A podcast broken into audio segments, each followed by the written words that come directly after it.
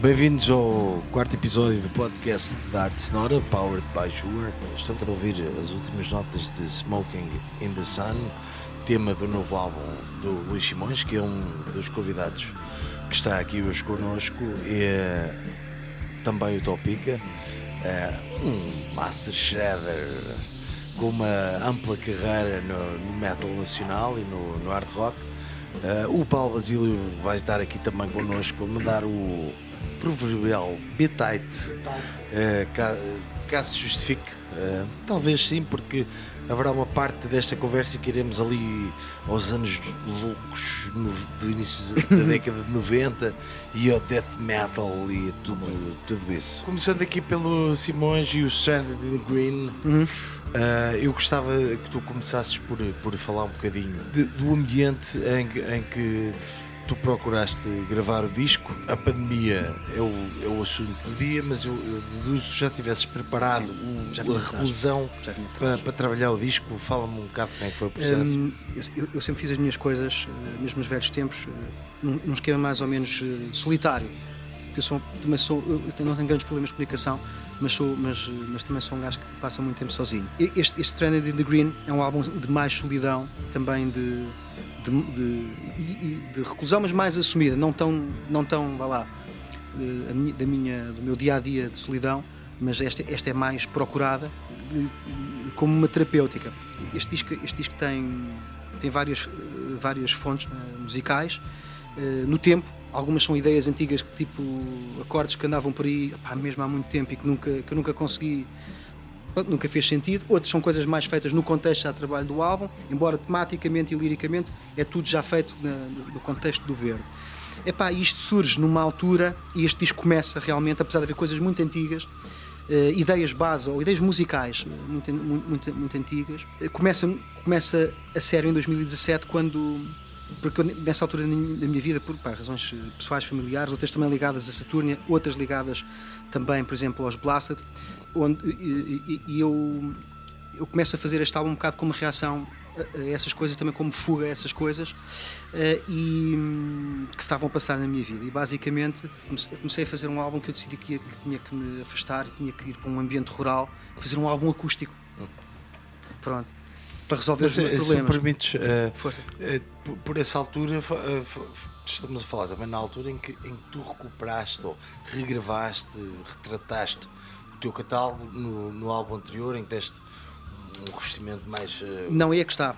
Este, o Stranded in the Green começa, eu começo a fazer, a, a juntar coisinhas, embora sem saber que era aqui, realmente que era aqui que vinha dar, antes do, do, do, do Sense Tapes. Eu, eu tenho essa, essa necessidade de, de reagir. Já estou em 2017, no início de 2017, já, já percebi que vou, não vou durar muito tempo nos Blasted. Eh, tocava também já há algum tempo com o Tiago Marcos, eh, tec- como teclista de Saturnia. Tudo, tudo estava a funcionar mal. Eh, e depois há sempre aqueles pontos de, de viragem que, pronto, que tu percebes, tipo, ok, esquece, estou- aqui um bocado a, a forçar, a forçar coisas que, que não vão, basicamente não vão acontecer, por mais que eu ou todos estejamos de, de boa vontade. Eh, e, pá, e, essa, e essa fúria levou-me a, a- comecei eh, eh, a trabalhar neste álbum numa noite, embora eu trabalho sempre em lapsos de tempo muito grandes, comecei a trabalhar numa noite em que basicamente juntei todos os pedacinhos que pudessem encaixar neste, num álbum de, de monástico, um álbum monástico e de campo. E tinha essas ideias. Epá, percebi naturalmente que isso era um processo, eh, como sempre, pá, amoroso e trabalhoso, sobretudo para mim. E aí é que me surge, aí é que começa o outro disco, que é o da Sense Tapes, porque ao mesmo tempo também estava num buraco tão grande que eu precisava de realmente de, de trabalhar, de fazer coisas, mas tinha que ter um conceito, um, um conceito rápido, mais imediato. Fe- Fechei-me com, com, com a banda a rocar os temas e acho que também estava na altura de fazer um bocado essa, essa retrospectiva, lá, chamemos-lhe assim. Que é uma coisa, eh, eu lembro, na altura falamos, eh, foi com o Nuno Calado, Certo. eh, na, na Antena 3. Eu recordo-me de, de dizeres que não querias fazer algo tão roqueiro como era o Sense no trabalho seguinte. Certo. E de alguma forma eu acabei por ficar um bocado surpreendido ao ouvir este disco. Pois. As cenas de Saturno, os discos são todos um bocado meio, um é de uma dinâmica mais intenso, o outro é sempre uma dinâmica um bocado reativamente baixa. Depois eu acho que já, já foi muito soft e o outro a seguir já é um, ligeiramente mais a partir, dentro de um contexto do que é a partir em Saturno, né? Pá, eu estava um bocado naquela, quando, quando foi feito o Sense Tapes, que é tipo um disco que eu fiz basicamente para eu abanar o capacete uh, também em Saturnia, uh, achei que a seguir, e como eu estava naquela, que ia em direção ao, ao verde, ouvir pássaros e fazer um disco acústico de guitarra acústica, citar e 12 cordas, que era isso que ia acontecer um pouco. Acontece que reaprendi algumas coisas com a energia do Sense Tapes epá, que, vieram para este, para este disco. Começou como uma coisa acústica e, e depois no fim já da acústica tem epá, o citar e uhum. mais, mais algumas coisas. E como é que, uh, avançando aqui um bocadinho, uh, esta coisa de ah, foi para o, para o meio rural e tal, mas o, o, espaço de trabalho, como é, qual é que foi o setup que tu usaste, o rico que tu tinhas? Uh, se foi uma coisa, até para, para a gravação, se passou mais por software, se foi hardware, como é que, o que é que tu estabeleceste para, para trabalhar? Utilizei, utilizei o estudo neste disco foi, na captação de campo, foi um computador portátil, uma placa da M-Audio, uma Firewire 410, não me engano, antiga, minha placa antiga, uma capa GCK 91, um outro condensador que uso para as vozes, que é um, que é um Studio Project B, B1, creio eu, espero não estar, não estar enganado, um 57 também que eu, que eu, que eu uso sempre. Que falamos no episódio Pronto. anterior. E, à grande. Pronto, exatamente. E, e, gravei, e gravei também pá, muitas coisas de, de, elétrica em, em linha com plugin e depois fiz, fiz reamping. Portanto, é um setup muito simples de, uhum. de quarto.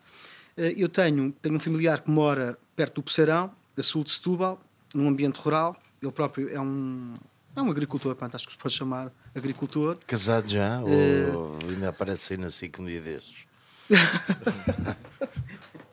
e, e, comecei a ligar esse conceito todo a, a esse local Uh, e é um local onde, pronto, onde, onde eu descontraio muito por ter o verde, que é a minha, é a minha cor favorita, e, e, me relaxa. Depois, como também estamos numa zona rural de vinho, há muito vinho ao desbarato, e baratíssimo e bom, e depois também se tornou um bocado num, num, num álbum pronto, que tem alguma, alguma cena de, é, de ébrio. E, portanto, isso foi bacante. de bacante. Tem, e, claro, depois esse lado, esse lado mais vá lá, naturalista e vá lá, mitológico primevo veio, veio à tona. Epá, eu no início queria, naquela, naquele tema, primeiro tema, aquela intro, eu precisava de uma, de uma voz feminina hum. uh, e dramática para ser, digamos, a, a, a sacerdotisa do pecado que, que, apresenta, que apresenta a entrada do PAN, que é na Vitorino, do Visões Úteis, e depois, eh, no, te, no tema a seguir, eh, era um tema que tinha uma, uma, um loop de percussão como referência. Uhum que estava a dar ali um groove e para o qual eu convidei o Winga, não é? Que tocou também comigo nos Blasta durante, não sei, eu entrei antes dele, mas não sei, talvez 12, 13 anos. E, e eu, eu queria um bocado isso e queria também um solo de percussão, mas, mas contextualizado, não, não só um solo sem, com, com todos os elementos a saírem. E pronto, ele para mim foi uma escolha óbvia. Essa, uh, como é que. Eu vou ver se te apanho aqui na curva. Certo. O ambiente ou o contexto de gravação acabou por ser uh, digital. Certo. Eh, e uh, eu sei que tu és um gajo todo do old school, uh, da fita, do vinil. Estás a perceber que chegar Tô, porque mas eu, a fidelidade da, eu, eu da gosto, coisa... Eu gosto de tudo isso, mas eu, mas eu não sou fundamentalista disso. Hum. É, isso sabes o que é que se perde, não é? Agora, pronto, do ponto de vista de, da, pá, da emotividade e da, de, da sensação, digamos, do, do ouvinte, não sei, pá. Eu, eu, gosto de LPs, mas há coisas que eu não gosto muito em LP. Eu, eu adoro CDs, por exemplo. Uhum. Eu acho que se tiveres um, um leitor de CDs bom e tiveres um amplificador mais old school, eh, mesmo que seja Li-Fi caseiro, mas uma coisa mais tipo fim dos anos 70, princípio Sim. dos anos 80, pá, vais-te passar com a qualidade, e umas colunas, uhum. vais-te vais, vais passar com a qualidade dos CDs, pá, que tem vantagens, não é? Na, na manutenção, tem que ter algum cuidado, mas não, não é tanto cuidado. Eu, eu, gosto dos LPs, mas os LPs, isto é um bocado o que eu dizia há bocado quando vocês foram lá fora. Oh, há material, okay, há material antes de começarmos, isto é muito profissional, meu. Uh, quando, estávamos ainda, quando estávamos ainda a aquecer, o, o que é, e o Tópica sabe disso, aliás, eu, estava, eu até, até, disse isso porque estava a pensar no Tópica, que é, há muito esta coisa do vintage, há muito esta coisa do analog, mas atenção, pá, eu lembro-me de um estúdio, uh, os estúdios eram todos analog, yeah. não é? Em 91. Yeah. Uh, mas atenção, havia sítios que eram horrorosos e era tudo analog, tinham fita. Fostex. Tinham fita. Não, e mesmo de, mesmo de, de, de, já grandes, não era, não era necessariamente de duas, não é? mas material profissional. E, e era difícil pôr as coisas a soar. Isto é um bocado como dizer que uma guitarra de lixo japonesa de 1967 é boa porque é antiga. Epá, e há LPs de 180 com um master bem feito para o LP, depois há não tem a gramagem e tem o mesmo master do CD, ou pior, ou, ou são tipo quase um flexi disc, esse, esse tipo, isso é muito comum.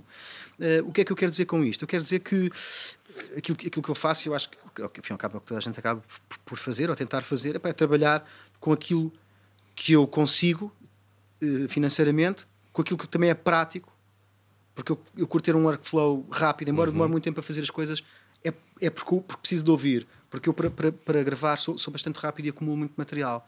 Epá, e acho que se for, e eu, se, se, for preciso, eu faço um álbum com SM57. Pronto. Epá. Agora, hoje em dia, o que eu faço é, um, é, uma mistura. Eu gravei coisas elétricas, gravei, gravei linhas, gravei vozes com microfone, gravei uhum. algumas coisas acústicas. Um, e, se me permite, e, força. Tu Portanto, fiz muito reamping depois. Uh, e a, ah. a, gravar no espaço, tu, tu não, não procuraste isolar uh, quase o nada. ruído exterior. Quase é? nada, quase nada. E algumas coisas gravei mesmo tipo ao ar livre. Uhum. Podes, podes me dar um exemplo? Para, para vai, por exemplo, várias vozes. Por exemplo, no tema Supernatural, aquela secção inicial toda a voz é toda gravada no mato, no, no mesmo sítio, no mesmo, numa espécie de corredor, naquele sítio onde está filmado o, o vídeo do Fibonacci Numbers. Uhum. Gravei várias vozes aí. Uh, acústicas não gravei muito cá fora, mas gravei algumas elétricas, pronto, embora em linha, aí em linha, mas tipo também assim um bocado em tronco nu. à fresca, é? pronto.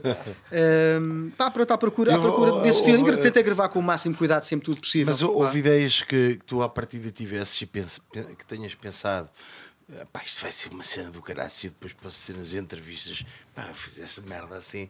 E que se for um redondo disparate tiveste de desistir delas uh, um, ou houve coisas por outro lado que te surpreenderam? Não, não, não, fiz, não fiz grandes experimentações do género sei lá, estar a cantar a 10 metros do poço e pôr o microfone hum. lá dentro para ver se, se faz uma mola, uma mola, uma mola fixe.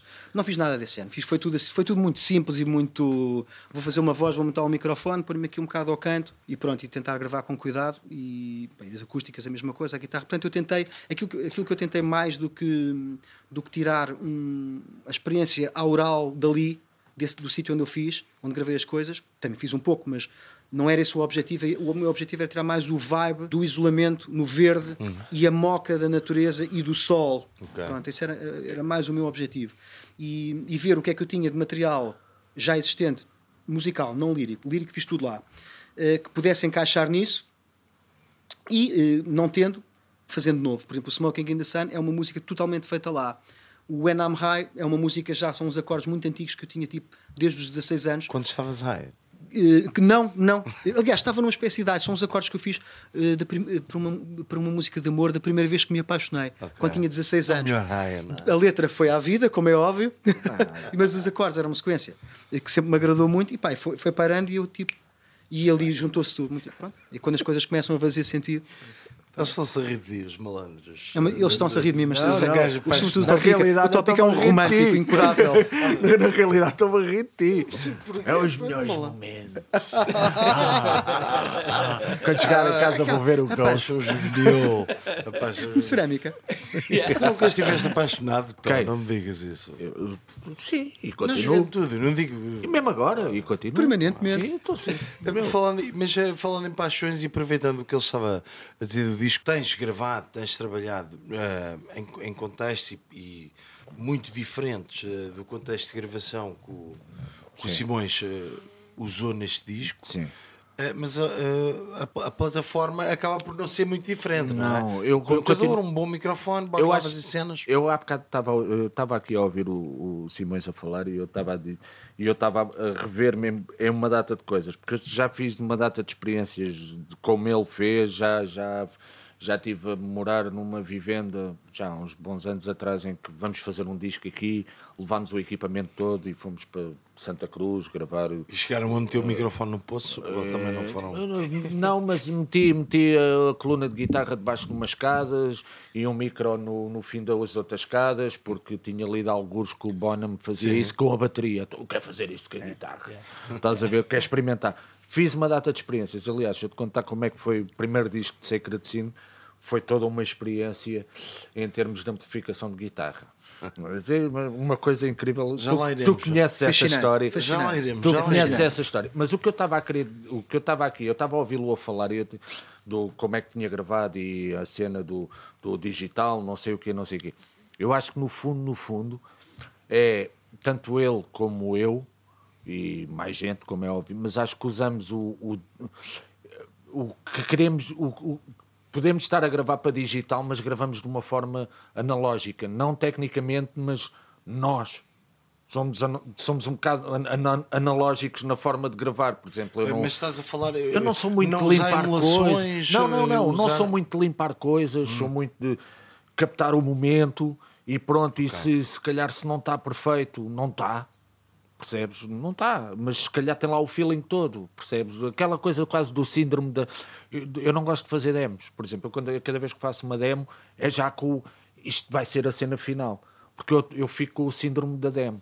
Que é, tu, que é, depois do álbum estar feito, eu continuo a ouvir as demos porque ali é que Estava mais cru. Estás a mais, ver? uh, Não, visceral. estava- a estavas cena- descontraído e foste mais autêntico. tem a ver, tem a ver com é o uma. momento da tem- descoberta da música, É, é, um, gente- é um momento de criação, é, é uma, é uma teoria que eu tenho, que é tu só crias uma vez.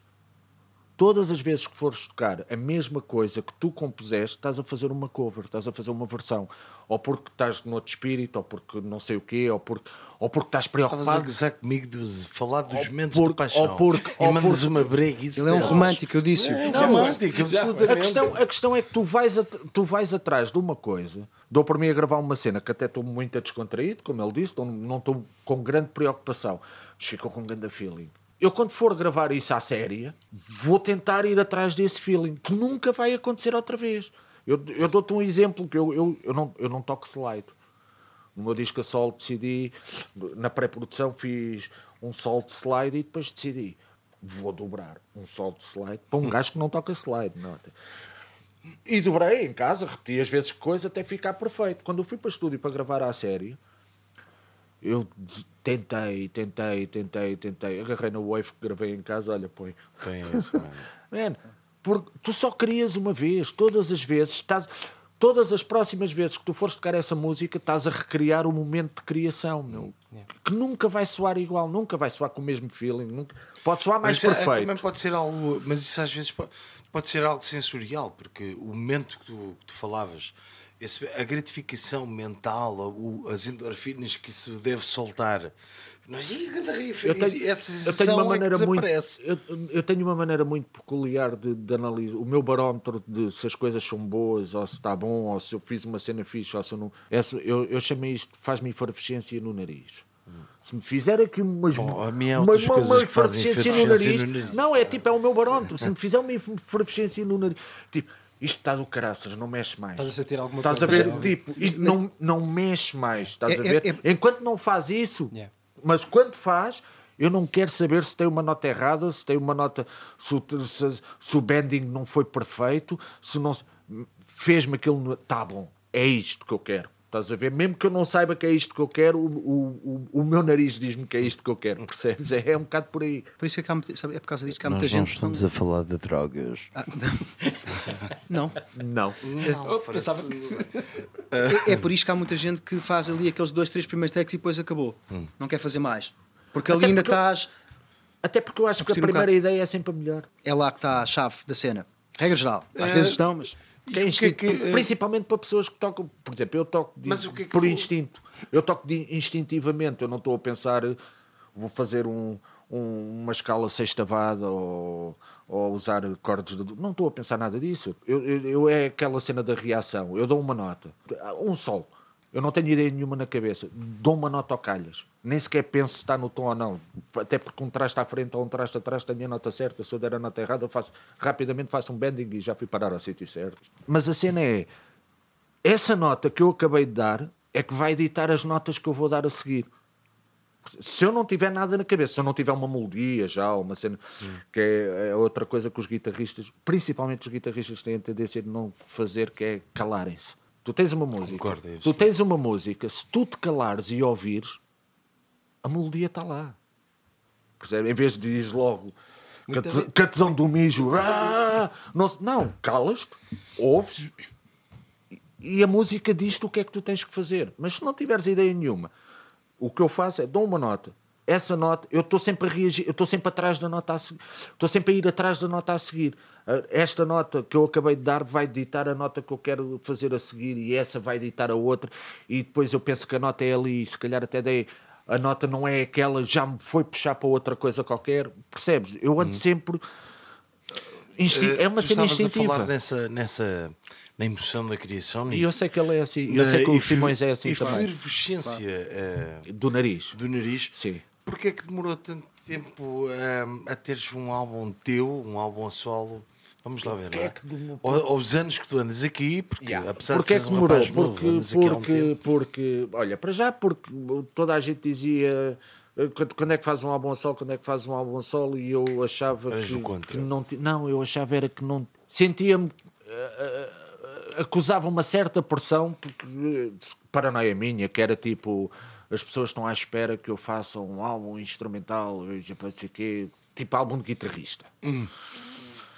E eu não queria fazer álbum nenhum de guitarrista, o típico meio azeite, meio. Estão aqui umas bases para eu lá por cima e mostrar os meus números de circo. Primeiro porque achava que não tinha capacidade para isso, porque não, porque eu sempre fui músico de banda. Eu nunca foi o meu interesse. Eu até caí nessa coisa, as pessoas dizem o pica, shredder, guitarra, guitarra isto, guitarra aquilo. Eu, eu nem percebo muito bem como, porque eu toco em bandas.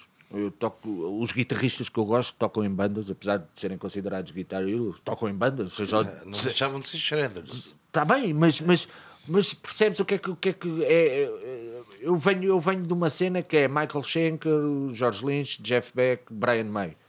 Todos tocam em bandas com vocalistas. Sim. Quando, quando lá fazem um álbum instrumental, lá porque sim. E eu, eu achava que, que, que- não. Até que eu decidi. E depois ficava assim: e vou, vou estar a fazer isto. E, mas sempre a juntar ideias, estás a ver? Até que me apareceu uma proposta concreta, que foi tipo, olha Pica, tenho uma editora que quer editar um disco teu. Eu, tudo bem, mas não vai ser um álbum instrumental. Então, mas não tens malha? Tenho. Tenho malhas de instrumento, mas não é o que vocês estão à espera que seja do... Soltar o peru que nem uma besta e, e bora lá, e agora o meu próximo número de circo, e agora vira a guitarra assim, e agora assado, e agora lamba a ponta dos dedos. Não, isso não, não, não vai acontecer. Eu quero vocalistas, eu quero ter músicas, eu quero fazer, como eu sempre disse, a minha cena é, é fazer música para pessoas, não é fazer música para músicos que são duas coisas diferentes. Isto parece uma piada e que parece que não estou a chamar Eu pessoas. penso que. Não, mas, mas não é, não, não mas não é, é não porque, é. porque um, um músico ouve música de uma maneira diferente. Uh, Acaba sempre por ouvir. E, e, e tens outra. Mesmo, outra que, mesmo não esteja a fazer cinicamente. tens eh, outra cena. É uma, tens é uma, outra é uma coisa cena. nele, ele, é- ele, é- ele, é- ele, é, ele é muitas vezes mal interpretado nesse sentido. Sempre foi, mesmo já no início dos anos 90 era. Porque ele é, um, ele é de facto um guitarrista que faz solos e, portanto, até, até certo ponto é, um gajo de- é muito um gajo de solos, mas ele é um gajo de solos que trabalha para eh, que curte música, portanto ele trabalha para a música. Ele não vive, ele não é como, por exemplo, algum, os, os shredders, e se calhar é que é mais o shredder, que é o gajo que dos solos que vive para o solo. Ele vive para ele está está ele está a coçar a barriga e depois quando chega aquele ah, agora sim. E aí tipo é, é o gajo. e ele não é isso. Ele não é isso ele nunca foi isso. aliás é uma coisa importante nele também que, que, que as pessoas também se esquecem eu acho que é o Topica é de facto eh, o, o- um guitarrista solista de rock mais para o rock pesado, é, o é um dos solistas, e o solista, digamos, vá lá, contínuo e original, e o verdadeiro solista de Sacred Scene, mas atenção, ele também é compositor de Sacred Scene, e não é de, um- de inserts, é de riffs, main riffs, e riffs importantes, e alguns até do canon clássico do metal português, é que isso existe. Eu, acho que existe, para mim Se há existe. aqui alguém com dinheiro, eu existe. pigas. Ele leva na MTV. Carrega- Eu nunca passei na Eu MTV, uma música minha, não é? Quer dizer, Isto é que anda esse dinheiro? Aliás, eu te- tenho que- tens que me dizer quando é que isto acaba, que é para dizer ao, ao gajo que está a pilotar o meu helicóptero. Estás a ver? Hoje vieste com o helicóptero. Hoje vim de que helicóptero. Hoje vim de helicóptero. Voltando ao teu disco, voltando ao teu disco, e até por ter sido o primeiro, tu ficaste plenamente satisfeito com, com o disco? Ou, quer dizer, há sempre aquela coisa que a gente depois quando mais ouve, mais quer mudar, ou, eventualmente, mas eh, estás já a preparar outro, eh, Sim. a reagir até este disco? Ah, Eu estou sempre a fazer. Eu, eu depois deixei de ter eh, paranoias com fosse o que fosse, ou com o que as pessoas pensassem ou deixassem. Aliás, tanto, o, mesmo o próprio nome do, do meu disco a sol, Existe the Best You Can Do, que é tipo uma, uma pergunta, estás a ver, e uma afirmação, é retórica, estás a ver. Por isso é que eu pus a malha instrumental logo no princípio e a seguir, bora lá, agora. tipo, pronto. Olha, Comprem o disco. Está tá percebi, aqui. Está aqui. Pronto. E depois a última malha é uma instrumental também que é piano e comando. Porque eu, as minhas influências não vêm de, apesar de eu ter esses meus guitar heroes, as minhas influências vêm de coisas que não têm guitarra sequer. É, mesmo para exemplo, Sacred Scene, percebes? Mesmo para Sacred Scene, mesmo para, para, para- até porque eu ouço um som, eu ouço eu faço paralelismos que eu, por exemplo, eu pode ser um Morbid Angel, por exemplo. Eu não ouço, eu tento explicar, pessoal que não gosta de Morbid Angel, eu dissesse assim, põe esta, instrumento, esta instrumentação em peças de orquestra. E se calhar ias adorar. Não, não, não gostas é de como vestiram a música, porque são só notas, estás a ver? São só notas naquilo. E eu ouço a guitarra como uma cena contínua, sempre. Eu não estou, eu quando faço riffs na cabeça, eu não estou. Não estou. Eu faço um som contínuo, tipo. ah, ah, ah, tá- Eu depois eu vou vestir aquilo como eu quiser. Eu, depois eu visto aquilo. co- É como, é como o Linkin Park ser uma boys band com distorção. Completamente. Percebes? Acho é a mesma coisa. todos de É, acordo. é, é, é vestimenta, é como vestes, como queres vestir a música. Tu agarrasses nas cenas do, do Simões de Saturnia e metesses boé da distorção e boé. Vestisses aquilo de outra maneira. Talvez melhorasse. A Não, nunca não, fez mal a não é ninguém. possível. Não, mas percebes o que é que eu estou a razão, dizer? é verdade, a é vestimenta, a- mudavas a vestimenta e já era heavy metal e já era boé metal. Isto é verdade. Percebes? Eu ouvi hoje em loop. Mas tu, tu estás a dizer que no fundo andamos a fazer blues ou estás ainda a ir mais para lá disso? Não, meu, andamos todos, andamos todos a fazer a mesma música, a vesti-la de outra maneira e a, e a apresentá-la de outra maneira. Mas andamos todos a fazer a mesma coisa. Isso é, Basicamente andamos, Isso é um, mas é um bold statement. andamos a juntar 12 notas, man. Há aqui uma coisa Andamos a é- juntar 12 notas com tempos diferentes, com cenas diferentes, com acentuações diferentes, mas são só 12 notas, meu. aquilo que ele está a dizer fa- eh, está próximo daquilo que é a minha verdade na música, que é a música. A música é uma experiência sensorial e sonora. Eh, E isso é a forma mais eh, imediata e, vá lá, do ouvinte a viver. Mas para o músico ou para o compositor, não para todos, obviamente, mas falo, falo, falo por mim e creio que ele também tem uma, terá uma visão semelhante pelo, pelo que estava a dizer. A música é mais, está mais próximo daquilo, isto para simplificar, ou da pauta ou do MIDI map.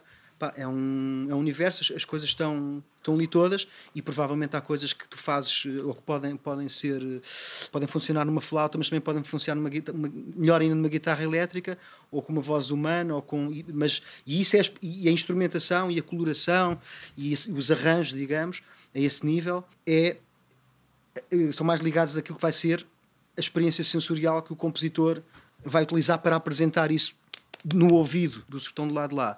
Agora, interiormente, embora eu também gosto de sons, também gosto de phasers, gosto de, de coisas, também, também essa, essa experiência física é, é boa, é importante para mim, mas vá lá, num, mais, vá lá, um nível mais eh, do núcleo de- do, do que a música é para mim, é mais uma coisa que tipo uma pauta, portanto o acorde o Mi menor é o Mi menor, depois o Mi menor pode ser é apresentado de formas seguido de outra coisa, e depois as frases, as escalas, os modos, a cena toda da teoria está mais próximo daquilo que é, o, para mim, o fundamento, o, o cerne do que é a música. E depois o resto é, são, são formas de, Eu vou, de o eu vou, apresentar. eu vou dar um é- exemplo básico.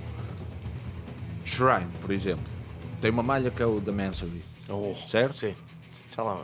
De canon também. Estás a ver, estás a ver o riff. Não, não, não, não, não, não. Pronto, agora tiras a distorção, tiras isso tudo e metes uns, um- uns, e, um- e metes uma cítara a fazer esse riff.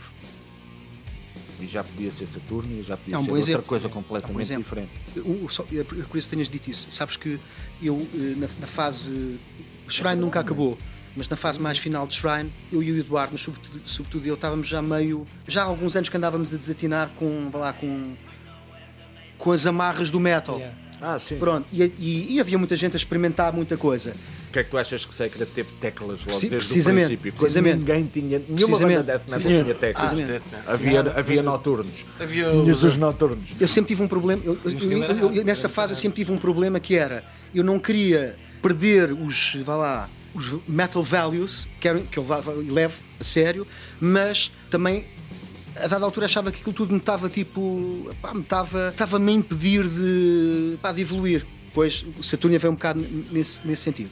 Porquê é que eu estou a dizer isto? Porque houve algumas experiências que, que nós fizemos no, no, na, nessa fase mais final ativa de Shrine, de coisas que nunca aconteceram em Shrine e que eu transpus para Saturnia. Por exemplo, do, daquele segundo álbum que só saiu mais tarde, eh, há uma secção de um instrumental que é o Salamander e que essa pequena secção instrumental final tem um solo, transformou-se depois num tema do primeiro álbum de Saturnia todo, com, com, com voz.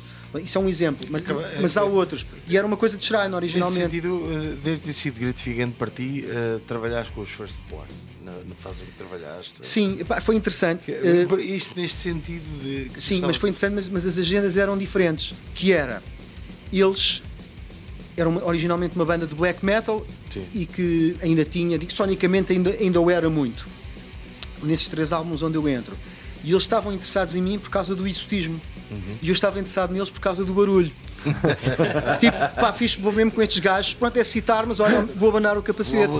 E, e, portanto, eles queriam um homem e eu queria. Uh, mas, pronto, mas, mas, acabou por, por, ser assim, uma espécie de 69 energético. Estás a ver? Mas só para, então, só para esclarecer aqui uma coisa. Hum. Eu até gosto dessa coisa que dizem do, do, do Shredder e mais não sei o que, não sei o quê. Até porque tu acabaste uh, recentemente foste editado numa compilação Foi. desse género que há muito. É, é, de repente ali no meio daquilo tudo aparece o Vangelis. É uma viagem. Na realidade é uma viagem. Na realidade aquela música.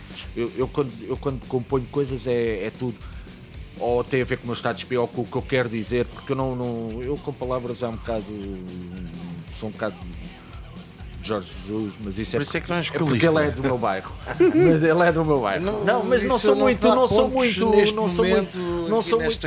Eu acho, eu acho que consigo dizer mais, mais, mais eh, mais coisas eh, com música do que, do que a falar. Falas melhor com os dedos. Foi o que ela disse. E... Foi o que sempre, ela disse. Sempre a pensar naquilo. Foi o que ela disse. Mas. mas. Mas. É, e então. É uma viagem que eu quis levar as pessoas a uma viagem. Pus um sol no fim. Originalmente aquela música não tinha um sol.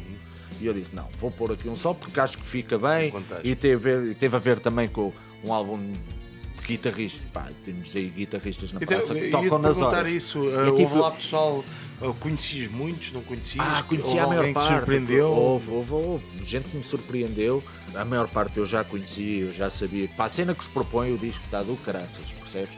E por eu saber isso, tenho que fazer qualquer coisa diferente. E juro, andei a pensar seriamente. Tipo, de repente um dia estava a tocar e aquilo saiu.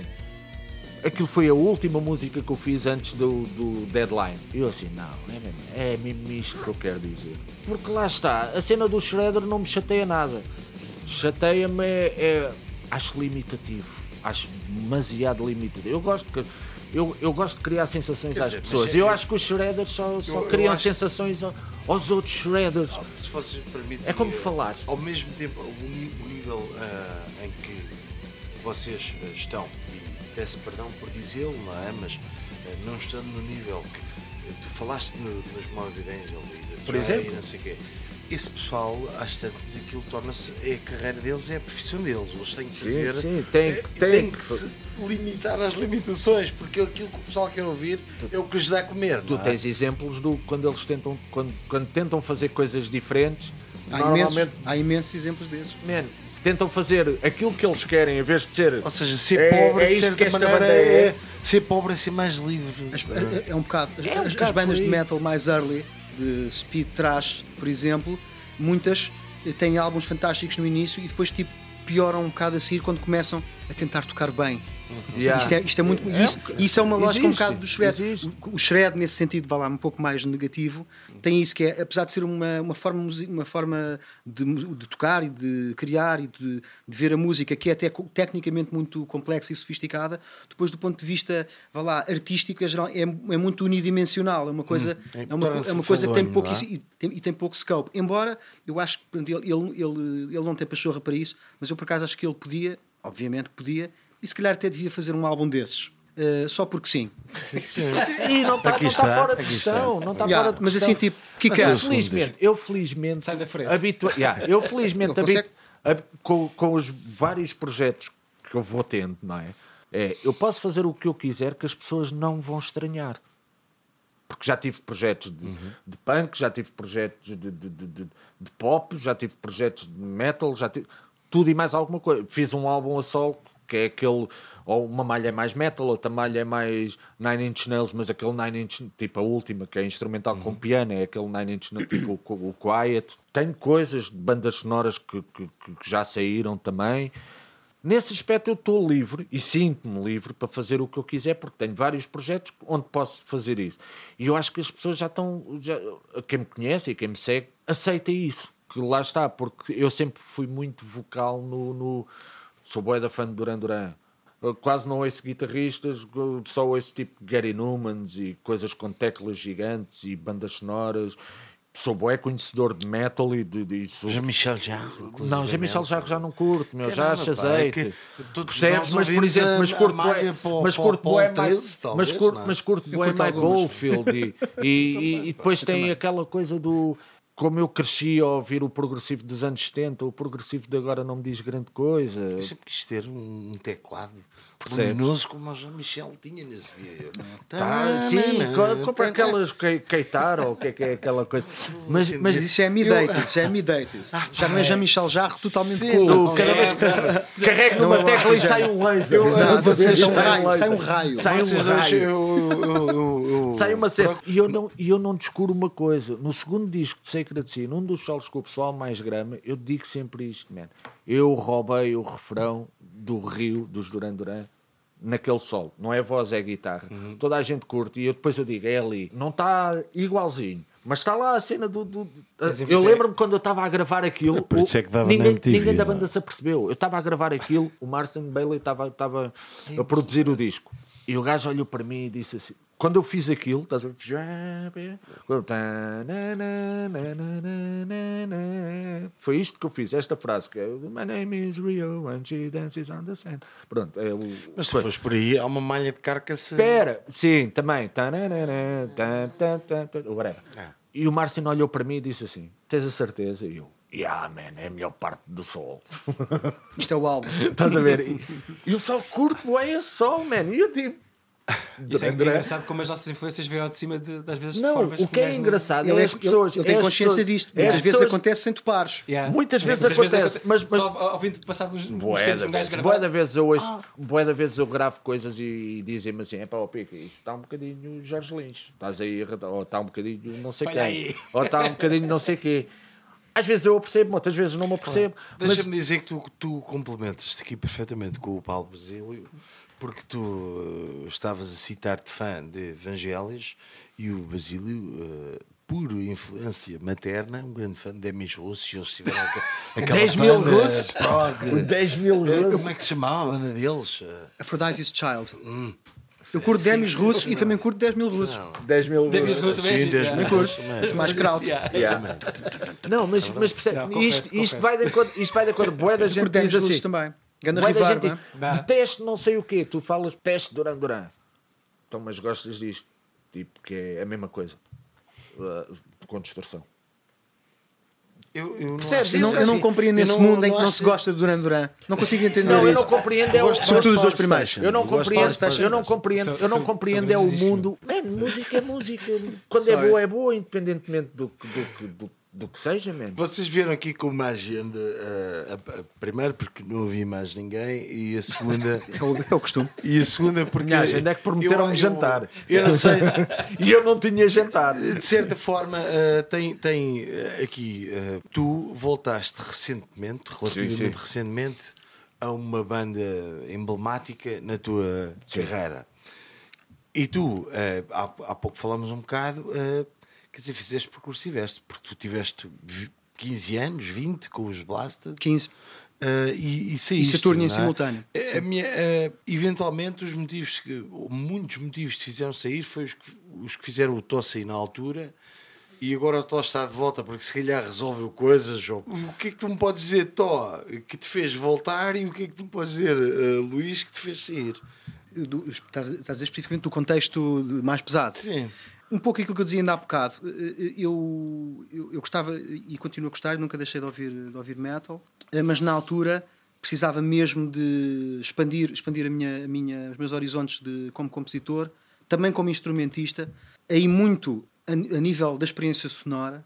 Havia muita, tinha muita coisa que eu, tinha de, que eu tinha de começar a conhecer bem na altura. Porque Isto é, vai lá, segunda metade dos anos 90, queria passar mais tempo com o Memory Man, Deluxe, eu queria passar mais tempo com o Small Stone e com o MXR Phase 100, mesmo fisicamente, queria passar tardes a fazer isso. Pronto, e, e- e- no Shrine não havia espaço para isso. Havia ocasionalmente, e eu acho que, que nós eh, conseguimos fazer algumas experiências interessantes e sem, sem desvirtuar, sem desvirtuar. Embora a dada altura estivemos mesmo ali um bocado na fronteira, eu acho que a razão por que não, porque não, não continuamos foi um bocado isso. Eu acho que, apesar de haver um bocado aquela coisa do que chatice Shrine parou para nós e também pronto, para, para- do público na altura, daquele público na altura. Eu acho que se tivéssemos continuado naquele ponto, podíamos fazer coisas boas musicalmente. Eu acho que, acho que não seria tanto esse o problema, mas acho que iríamos estar de alguma forma a desvirtuar aquilo que era no, lá, central no nosso, nesse, no, no nosso trabalho e, pronto, e, e aqueles temas todos, The Masonry, My Hatred,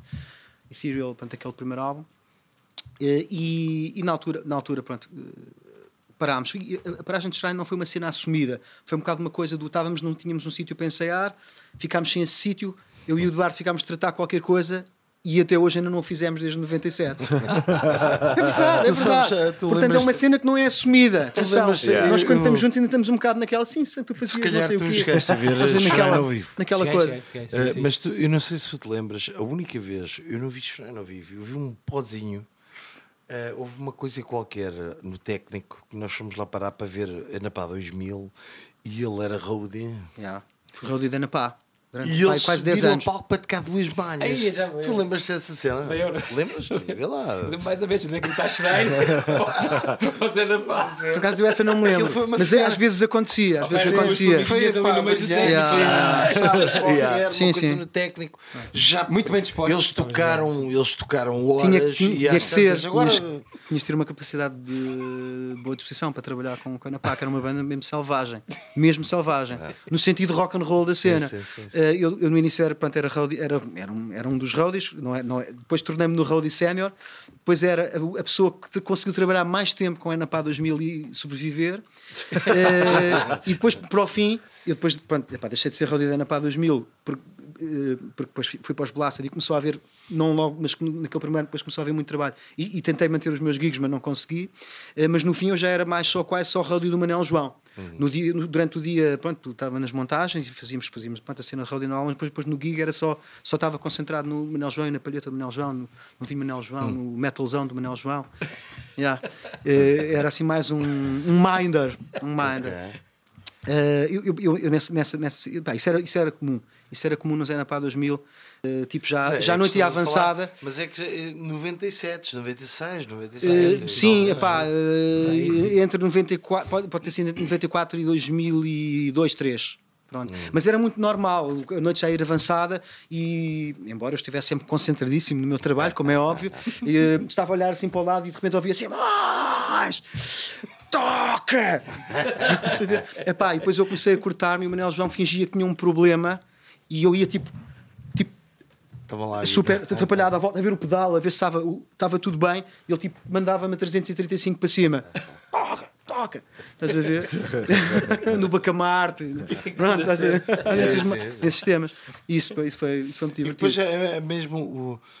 E, e nos Blast é que dá a ideia que se calhar aquilo que estávamos a, a- a falar depois da- das fronteiras que as bandas têm para fazer as coisas e não, ah, apesar de ter uma sonoridade, pode ir para muitos sítios, ah, ao mesmo tempo ah, as pessoas ah, torna- criaram certas expectativas do que deve ser uma música de, Yeah, de claro. Blasted. Claro. Foi isso que te afastou ah, de alguma maneira? Está um pouco ligado a isso.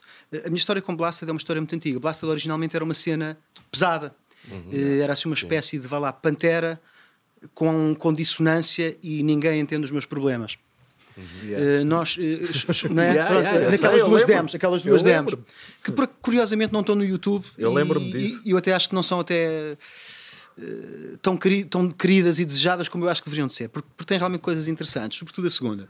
Uh, uh, tocou com Blasted Mechanism em uh, 95 em Viseu, numa coisa chamada Spectrum Fest. Uh, uh, Blasted Mechanism, antes das pinturas. O Valju tocava guitarra, o baixista era o Cão Misério, Karakov na voz, Capitão Migas, baterista hoje de quarta tavô, que é o baterista original de Blasted.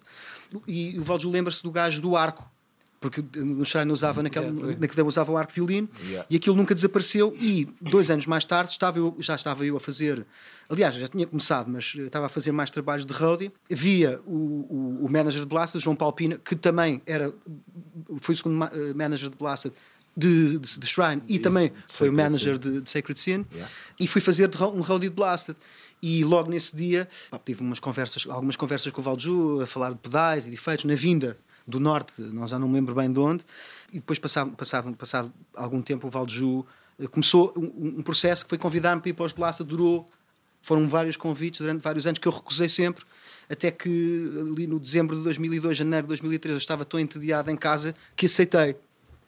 E ia começar a, a- ia duvidar que sobrevivesse a mais um ano na estrada com, com o Zena Pá. Eh, não, não diria que não conseguisse sobreviver mais um ano na estrada como, como o Minder do Manel João, mas eh, a ideia já tinha perdido todo o seu romantismo. Esse, esse tipo de ideia já tinha perdido esse romantismo e, portanto, eh, simplificando, estava um pouco farto. Estás a ver? Eh, embora eu, pá, eu curto bem o Manel João e até não, não tive contacto, não, não tive contacto com eles durante muito tempo e agora vou tendo outra vez e, e fico muito contente com isso. Eu curto bem na pá. E, mas eh, isso passou-se epá, e a minha entrada nos Blasted está ligada também um bocado a este pós- pós-metal em que eu andava a fazer muitas experiências. Eh, Eu estava, tinha, estava à procura de sons diferentes, texturas diferentes, linguagens diferentes, abordagens diferentes, eh, e nesse sentido, esse, esse meu, esse, vai, esse meu essa minha ansiedade progressiva, de alguma forma, era idêntica à do Valju, que na verdade também era um metálico, a dada altura se passou e, e fez uma guitarra com oito cordas e com três whammies e sete bows. E, portanto, ele, ele, ele foi sempre muito mais, mais para a frente na maluqueira, né? E tudo o que fosse pedal que se pudesse No fundo, encontrar na eh, altura. Era uma espécie de precursor de um- gente, não é? Talvez, talvez não seja, não seja absurdo ver a coisa um pouco, um pouco nesse, de- dessa forma. A questão é que eh, ninguém, ninguém vê, é é fácil não perceber as coisas assim, porque depois a, a produção e a edição de Placid era feita sempre no sentido de traduzir aquilo que era realmente a banda para uma, sobretudo para uma estrutura de song que o público percebesse. Yeah. Exceto no início, que era um bocado mais solto. E Blasted era uma banda, e foi sempre uma banda, em todos os sentidos, progressiva. Eh, Na instrumentação incomum, nos conceitos incomuns, e depois, a dada altura, nos double necks. Eu acho que quando eu e o Valdo entramos nos double necks, percebeu, isto também é proc. Só que depois, nós tínhamos, as, as músicas de a geralmente eram sempre. imagem E a própria imagem também, um própria pouco, imagem. não é? É uma cena boa importante nos Blazers, é Exatamente, o imagem. show, o show era o cerne, não é? Yeah. De, de- a dada altura tra- trabalhava-se trabalhava para o álbum e depois o show. Blasted Mechanism é uma banda muito fora do baralho. Eh, e, e então em Portugal ainda mais é. Hum. Ou era, agora não sei muito bem o que é que é. E nesse sentido. Gostava que tu desses esse rancor que eu senti aí. Não, não é um rancor, não é um rancor, é mesmo, é uma incompreensão. I don't get it. Estás a ver? Não percebo. Não percebo. É, é isso. Em relação ao Blasted, é o que tenho a dizer. Não percebo. Não sei, não sei o que é que o que é que o Valju e o Ari, o que é que lhes aconteceu, não sei, de 2015, 16, eh, naqueles meus últimos anos de Blasted, o que é que os levou a quererem seguir eh, a direção que aparentemente iam seguir, ou que queriam seguir e tentaram seguir, mas pelos vistos Sim. sem qualquer materialização efetiva. E pá, pronto, é isso. Eu também não, não sei muito bem a, que- a- a quanto é que, a quanto é que as coisas andam, porque, embora muita gente tenha, venha tentar falar comigo e contar-me coisas, eu realmente não estou epá, muito interessado. Claro. E, hoje, e, e a verdade é que também tudo aquilo que as pessoas acabam por me dizer é muito inconclusivo sobre, pá, sobre a banda. E pronto, epá, portanto, it's, epá, é um bocado aquela coisa, como, como o Roger Waters dizia a dada altura: it's, not, it's none of my business anymore. Mas ele agora anda sempre a meter. Eu- eu- Pois é verdade. Ficou arrependido. Eu não estou não não, não estou não estou a fazer fu- futurologia. Eh, Eu acho que fui inocentemente posto de parte em Blasted e injustamente e, e erradamente. Eh, E, e, pá, e nesse sentido, claro, não, isso não, não, não me agradou. Uh, portanto, acho que fui despedido, digamos, sem justa causa. Quando tu saíste do Shaker, de, de alguma maneira, foi Eu problemas saí, pessoais? Eu, quando- não, eu foi... quando saí do, o que é que eu aconteceu? quando saí do Shaker. uh, Já estavas a namorar com os Rampo história- ou não? não, não, não. Isto é não, não, antes não, disso. não, Ramp, Yeah. Ramp apareceu nove anos depois, meu. Entretanto, tive. tive... Que também é Entretanto, olha, das entretanto, gravei. Esteve numa banda muito. eh, numa banda importantíssima eh, na nossa cena musical e tu, quer dizer, acabas de estar nos Rams, são também uma instituição Sim, claro. sim, musical claro deste sim. país, não é? Mas, mas, mas é, é, isso foi, entretanto, tive 31, que fiz um álbum com 31, tive Dog Dócil também, que fizemos umas coisas engraçadas, Anticlock. tive Anticlockwise, que gravámos não sei quantos discos também, eu tive muita coisa. Eu estava a querer experimentar coisas novas. E estávamos, a levar. Eu decidi, quando saiu o Anguish, que foi o terceiro álbum e o último que eu gravei com Sacred Seed, já estávamos a compor para o disco novo e eu decidi que a partir de hoje vamos fazer umas, as coisas. Nenhum álbum de Sacred Sin é igual ao outro anterior. A gente sempre, sempre fomos aquilo, mas andamos sempre a experimentar coisas. E eu, e eu decidi. Este próximo álbum quer fazer o. Era, tínhamos o Arthur nas teclas. Eu, eu disse: "Ah, vamos fazer. Tenho uma ideia. Para o próximo disco, vamos fazer tudo a partir das teclas. As teclas é que vão aparecer com as ideias. E eu vou fazer riffs para cima dessas teclas que aparecem. Porquê? Vou-te ser honesto, é-me relativamente fácil fazer aquele género. Mas eu, ia, eu, ia- eu sentia na altura que estava estagnado. Então eu ia cair em, em velhos vícios. Sabes quando vais cair naquelas posições na guitarra que tu já sabes e que, que- e eu ia cair nessas coisas. E eu sabia que na altura com o que eu estava a ouvir ia cair muito no que eu sempre ouvi, que era Possessed ou Morbid Angel, ou, para aquele género. Ou Dark Angel, ou uma coisa assim qualquer. E eu disse, não, de- vou ter que me desafiar de alguma maneira. E então era tipo, Arthur, tu fazes tu é que vais aparecer com riffs e com melodias e com cenas e eu, em vez de seres tu a fazer teclas para o que eu apresento, não, vou ser, vou ser eu a fazer riffs para o que tu apresentas. E, de vez em quando eu faço isso. Mesmo o disco 909, a malha maior que lá está, eu falei com, com o Orlindo e disse assim, Orlindo, escolhe um beat, um tempo e manda-me aí waves de bateria com fartura. Eu estava no Canadá na altura, manda-me waves de bateria com fartura. Ele mandou-me 7 minutos e meio de cena de bateria. Eu ouvi aquilo e a bateria que ele mandou é a bateria que lá está. Não editei nada. Estás a ver? E construí uma música em cima da bateria. E é a melhor música que está no disco. Percebe? E, e com Sin eu estava a querer fazer isso, já nessa altura. O Zé Carlos estava a querer levar a banda para o outro lado, mais, mais black metal ou uma coisa qualquer que eu desatinava veementemente, mesmo tipo, não, eu venho do trash, man, eu sou um skater do trash. Todo K-Punk, black metal. Estás a ver, tipo, eu- sou um skater do é trash, man. Sou um skater do trash, não vou estar a encher a guitarra de reverb mas não sei o quê, não vou fazer isso. E então tinha a ver com a minha cena de querer experimentar coisas e eu queria experimentar outras coisas e não estava com. E muito sinceramente estava muito virado para o industrial também, coisas, e não estava com muita vontade de bater na avó, como eu costumo dizer. E estava Uma grande banda, que é da e Marina Mota, que era os bate estava- na e- e a é? realidade é que eu também estava farto de tocar. E isto é uma coisa que eu nunca disse, mas os meus amigos sabem, mas eu estava farto de tocar, farto de tocar, farto de tocar, farto de tocar, que nem uma besta, estás a ver? E ser a tal banda do MTV, a banda de torneios europeus e não sei o quê, e não ter um tostão. Isto, esta banda podia ser uma cena do caraças e está aqui. E então eu basei. Curiosamente ficou o Zé Carlos sozinho, porque eu basei. A basou- banda, depois basou acabou- o Pina. Não, não, na mesma, na Eu mesma acho reunião. descaracterizou-se mais do Na que mesma, se reunião, é? na Ah. mesma reunião foi tipo, eu basei. O João Paulo, o nosso manager, disse: é pá, se o pica base eu não fico aqui a fazer nada, vou-me embora. O Arthur, ah, eu também me quero ir embora sendo assim, pumba, pumba. Ficou o Costa sozinho. E eu aí tiro-lhe o chapéu. Ele, sim, ele manteve a banda viva Man. muito. Ele Uma é, década e ele meia, é a duas cena. décadas, Estás a ver? é? Ele é a cena da banda. Foram os músicos que foram, foram coisas, gravou discos, não sei o quê. Eu fui à minha vida, fui fazer o que tinha a fazer. Nunca tive demasiado afastado. José Carlos Boeda coisas ele mostrava-me. E ele conhece-me bem demais. Portanto, ele também mostrava-me as coisas que sabia que eu ia gostar. Sempre com uma agenda, aposto. Estás a ver? As coisas que eu ia gostar, as coisas que ele, há coisas que ele à partida sabe que eu não ia gostar logo, assim de repente. E essas não.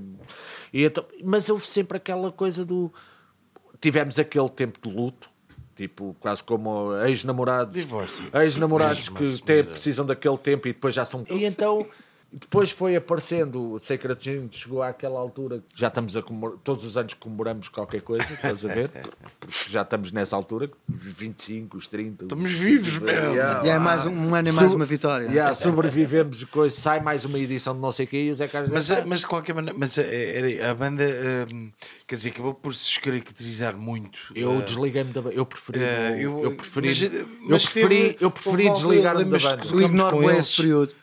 E nesse sentido, tendo, tendo, qual é que foi o clique para, para voltares? E o que é que tornou a fazer sentido para regressares à banda? E entretanto, sim. gravaste já dois EPs, não é? Yeah, ent- não, um EP. Um EP, Eu gravei um EP. 2020. Já participei com umas ideias e uma ceninha ou outra no álbum anterior, Hum. que curiosamente foi gravado Pois, pelo eu estava-me a Simões. esquecer disso. Estava-me a Foi esquecer gravado disso. pelo Mas já Simões. vamos, já vamos. Foi gravado, curiosamente foi gravado por ele e que não sei, já dei umas ideias. Ele no já- início estava, estava no projeto, mas depois já não Estava, mas depois já não estava porque depois tem a ver com, com conceitos.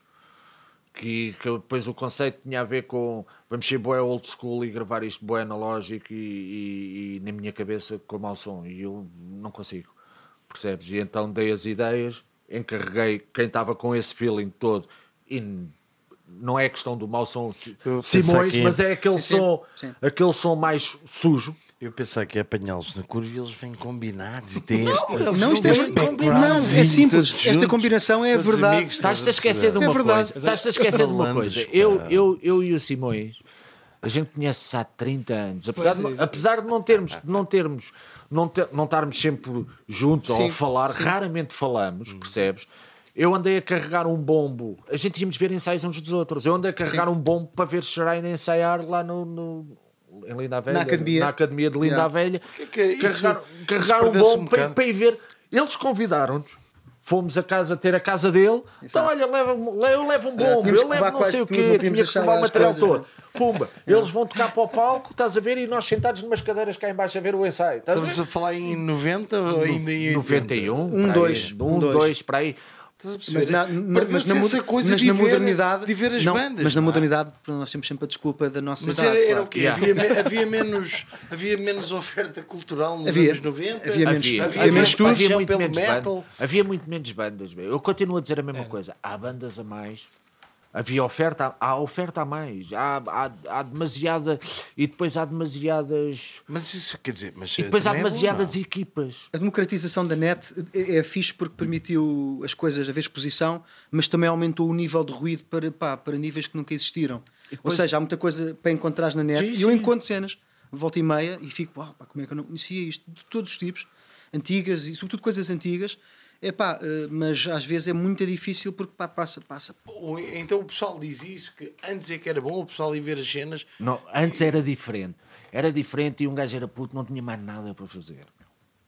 Temos o que é que agora para fazer? Não, que... a, diferença, a diferença era O esta. Netflix, a diferença é- era esta. é o a gente íamos ver ensaios que é uns que- dos outros. A gente íamos ver ensaios uns dos outros. Isso também. Certo? Íamos ver ensaios uns dos outros. Porque a seguir toda a gente ia de Belém nos mesmos carros, num ou dois que tinham carro. Íamos para o Gingão, íamos para o Bairro Alto, íamos não sei para o quê. Como aconteceu dessa vez que fomos todos no Pão de Forma do Costa Sim. Para, para Lisboa. Que é um veículo, esse, esse carrinho do do Zé Costa é um veículo clássico do Esse- esse- meu, essa carrinha é, que é mesmo. É mesmo, pô, é essa carrinha, tu não queres saber quantas pessoas é que já vão lá dentro e disser lá o que é que já lá aconteceu lá Isso, dentro. isso bem me lembro, aparentemente tinha sido uma ambulância Tinha sido uma ambulância e Dizia acabou os dias como um como galinheiro. Como galinheiro. Acabou de dizer que eu ia perguntar se ainda existia a carrinha. já. Existe, acho que ainda existe como galinheiro. ainda deve de existir como galinheiro. Não, ele evoluiu um pouco. Agora é um pombal. É que aquela carrinha. É assim, verdade seja dita, não havia. Na altura, não havia banda de metal.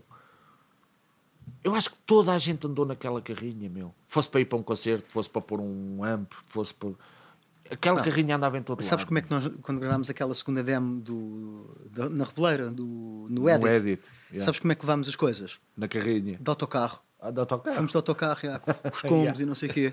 Yeah? Estás a ver? Que horror. É, dif é, dif é, horror. Outro universo. É, É, de- mesmo outro universo. É, é, é, é a diferença. É que de repente nós todos éramos, éramos amigos antes. Mas é- e então- foram as bandas que nos juntaram, percebes? E Para íamos vocês ver- juntarem a soar como pá, velhos a diferença é esta, a diferença aqui é esta. questão Havia- havia a um concerto de fazer as coisas uh, maciou o pessoal, porque isto é, é, é- Sim, é- é- também, claro. É Darwin, Sim, não é? É- sim. Claro que sim. Sim. A facilidade Sim, de amaciar a sim. malta. Há muita, é? claro. Man, é, fui- é muita abundância. Sacred Sin foi dar um concerto com Tormentor e Dinosaur. Foi o primeiro concerto de Sacred Sin. Em, Leir- em Parnelhas, Leiria. Parnelhas fica a 20 km de Leiria. Estás a ver? O concerto estava cheio. Metade das pessoas que lá estavam, se não mais, era pessoal de Lisboa. E eu vou-te dizer, eu vi o Jó, aparece-me uma carrinha de tintas ou o que é que era aquilo. Abre-se a porta da carrinha de tintas, sai o Jó e mais não sei quantos, todos de lá de Da dentro. parte sem janelas. Yeah, da parte, da parte Da perigosa. parte de trás, da parte do outro lado daquilo, estás a ver? Que eles foram para a Leiria, sabiam que aquilo é. E depois não tinham como ir, porque não havia transportes para ir à boleia. E que é, como, é como ires ver concerto de Almornos, como eu fui. Ninguém sabia onde é que era Almornos. Fomos pela linha do comboio da Amadora até ao Cacei e depois lá fomos por umas ruas. Onde é que é Almornos? Onde é que é Almornos? A perguntar onde é que Mas é Almornos? concerto- Para ir ver um concerto. Para ir ver um concerto na altura, mortífera, massacre e necrofilia. Caramba, em tudo. Almornos, é que isso é uma aldeia ao lado da minha aldeia natal. E eu não me lembro desse concerto, meu. Foi Na sociedade eh, recreativa, possivelmente. Não. é? 88. Ah, não, eu Tinhas não tinha- oito Eu não anos. tinha ordem para Tinhas ir a concertos anos. de metal. Oh, 88. Estavas a ver o Vitinho. Sim, talvez. Estavas a ver o Canta- e cantado pelo Paulo Carvalho, que era uma grande malha. Upa, upa. Mas, não, agora a falar a sério. E tá- estás a perceber? E era, era essa a diferença. Agora é quase. uh, Agora os concertos têm que bater à porta de casa. É pá, havia um que dizia, ah, eu conheço, é fixe, e que é fixe, então olha, bora lá, bora ver. Estás a ver? E iam ao desconhecido português. E saíam de lá fãs, ou saíam de lá a gostar da banda. Ou, ou seja, iam muito mais à descoberta. Tu agora para ires ver um concerto, por exemplo, para ires ao RCA ver um concerto, só vais ver um concerto de uma banda que conheces. Não vais ao desconhecido. Deixa lá ver quem é que lá vai. Percebes? Já, deixa lá ver. Olha, uns quaisquer. Se não, Mas se não hoje em dia também, bebo, se não esse curtir, espaço para quem- cerveja, venho uma, bebo uma cerveja e venho-me embora. Mas para quem, para quem ainda tem essa, essa, esse sentido aventureiro, esse espaço uh, foi ocupado pelos festivais. Tu vais ver o headliner e depois tens ali quatro ou cinco bandas que tu nunca ouviste Ah, falar e vais ouvindo. Mas se é? calhar nem sequer ouves, se calhar estás no bar à espera de virado de costas para não sei para o quê, percebes? Faz lembrar eu Eh, quando foi ver. Para lá dessas coisas boas que os anos o- 90 tinham, o início dos anos 90 tinham, eh, há bocado tu é que falaste nele, Tó. O quê? Eh, Porquê que toda a gente eh, ia gravar com o Marston Bailey? O que, é, o que é que ele tinha de especial? Ou era o gajo que estava disponível? Queres que, queres que eu te explique?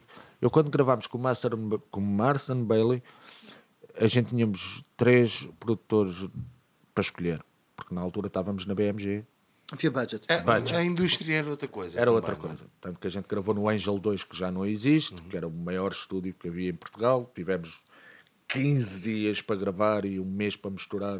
Fomos para um, não sei, num só céu, no estúdio dos Delfins. Gastámos bobinos, duas polegadas, bobinos com fartura, e cada bobino custava na altura 60 contos, um bobinos de 20 minutos, muito caras. para- da 3M. Eram muito caras. Que iam- ia-se comprar alguns para os lados de Sintra, ou o que é que era, que era, não sei. Por isso é que quase ninguém ficou com, com, os, com as multipistas desses álbuns. Esse, esse, Uhum. A gente esse temos, a- existe, esse nós existe, temos né? os masters. Isso temos os Isso é uma grande sorte. Nessa altura, Pronto. Yeah. os estúdios gravavam por cima. Mas nas Sim, mas nós ficámos com os masters. Nós temos os Mas masters demos disso. isso Aliás, foi não, uma das cláusulas para sairmos da BMG que nós ficávamos com os masters. Eu, na altura, já conhecia o Devon Townsend. E havia outra opção, que havia o resto da... A gente quer o Scott Burns. É, pois esse era o, o clássico. da- Era o da clássico Da da, altura. Flórida, da altura. Da altura, é. A gente quer o Scott Burns. E eu queria o Devon. Que eu era boeda fã do Devon. Curiosamente, quando toda a gente começou a gostar do Devon, eu comecei a desatinar com o Devon. Que ninguém Mas conhecia. tu de tem essa cena, depois, eh, quando o pessoal curte, tu já não curtes, já? É pá, não, a- não, a cena é que depois. É um bocado chunga. Não, satura-me. Vamos lá. Satura-me. Porque depois. E eu conheci o Devon através do CC, que era o teclista na altura de Sacred Sin. Comprou. Epá, tenho aqui uma. Comprei este CD. Ele estava sempre a comprar coisas. Comprei este CD. Stepping Young Lad e não sei o que. Era o primeiro, era o Heavy as a Heavy Real Thing. E, "Ei, isto é um barulho do caraças e mais não sei o que. Eu ouvi, eu curti bué. Não curtia o barulho, curtia as cenas de voz. E fui andando para. E eu, Muito processado, muito grande. eu é? depois eu Pá, pesquiso, eu depois eu pesquiso, eu depois é tipo, este gajo vem de onde? E antes daquilo já tinha estado nos Wild Arts e ninguém sabe disso, mas pronto, e tocou em Donington com os Wild Arts e whatever. Uhum. Aliás, eu vi o Wild Arts e nem sequer sabia, sabia que já tinha visto o Wild Arts com Jovi, ou com não sei quem, que veio cá e Hum. foi a primeira. A banda da primeira parte que nem sequer vinha no cartaz. Pois foi, pois foi. Foi os gajos foi. e eu nem sequer sabia que tinha visto. Um gajo da minha rua. Ganda ah, bandão, ganda ah, bandão. Eu não me lembro. Eu não me lembro. Há dois anos Mas para é, aí isso é é o com concerto com o também. É, é banda Epá, que- eu não vamos falar disso, é mim. Espera. Pronto. E então o que é que, o que, é que acontece? Não, havia havia esses três. O Devon, o Devon manda uma lista, manda um- uns preços e que até não era muito descabido. E o Scott Burns manda uns preços que também não era muito descabido. Problema. Tanto um como o outro pediam equipamento que nem sequer existia em Portugal. meu. Tipo, podias ir procurar ao estúdio que tu quisesses, man. A gente tentou, a gente fomos procurar aos. Havia estúdios que nem sequer sabiam no que é que eles estavam a falar, estás a ver? Nem nós.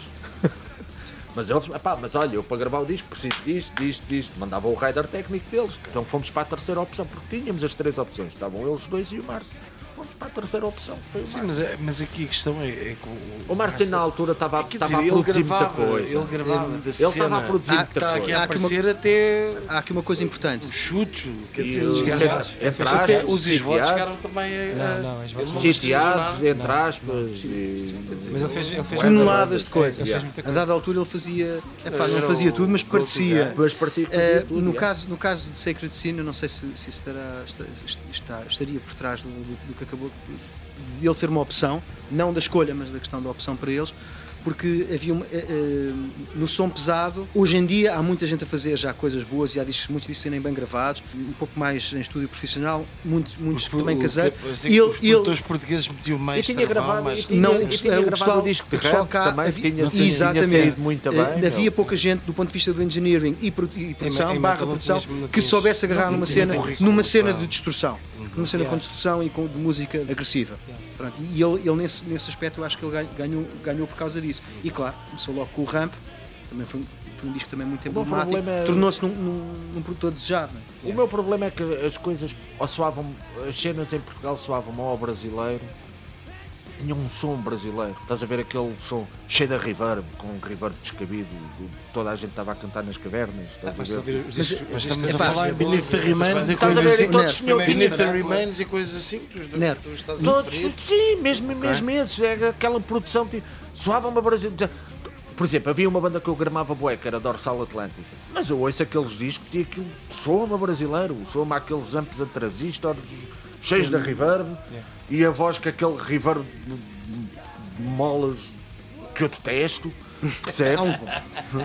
Estamos a falar de, de- de cena, de cena pesada, mas atenção, havia estúdios relativamente bem equipados, o Namush, que, Yeah. agora, que é o Namush hoje, eh, o da Valentim Carvalho, e tu ouves muitos discos lá feitos, e não são coisas tão, vá lá, sound specific como uma coisa de metal, coisas anteriores, sei lá, os UHFs e outros, eh, e tu, e tu percebes que esses discos têm muitos handicaps do ponto de vista de engineering. Havia menos informação, não havia formação, Preconceitos também, não é? Diz ele.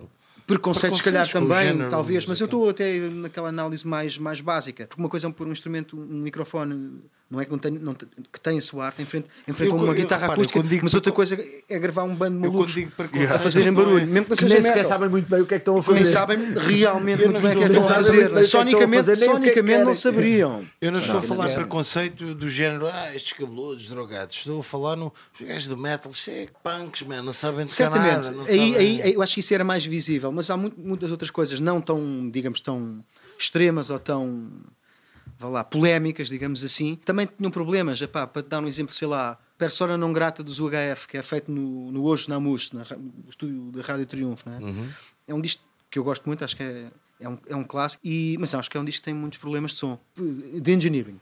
Embora é- aquele encaixotamento para mim já é natural e faz parte do, do disco, e se calhar até mais metade do charme está lá. É, né? Pronto. engraçado. Mas, mas pronto, percebes que há, ali, que há ali uma abordagem que não é vá lá, tecnicamente spot on, por mais charme que isso tenha. E isso era, acho que era mais ou menos genérico. Eu acho que só muito depois de 2000, há exceções, claro, é que se começam a ouvir discos que estão ge- genuinamente bem engineered. Embora haja coisas anteriores Uh, por exemplo, por exemplo, o primeiro disco da Lena d'Água, Perto acho que é um disco gravado no Ângel também, se não me engano, uns aninhos antes, acho que também é um disco que tem bom som. Uh, e há umas coisas, né? mas acho Mas há que discos. de uma forma geral vi metal, isso. metal era difícil teres, teres bons. Por exemplo, o- vais ouvir o, o primeiro de Sacred Sin. Eu ouço aquilo e ainda papo aquele som de guitarra. Mas aquilo não foi nenhum.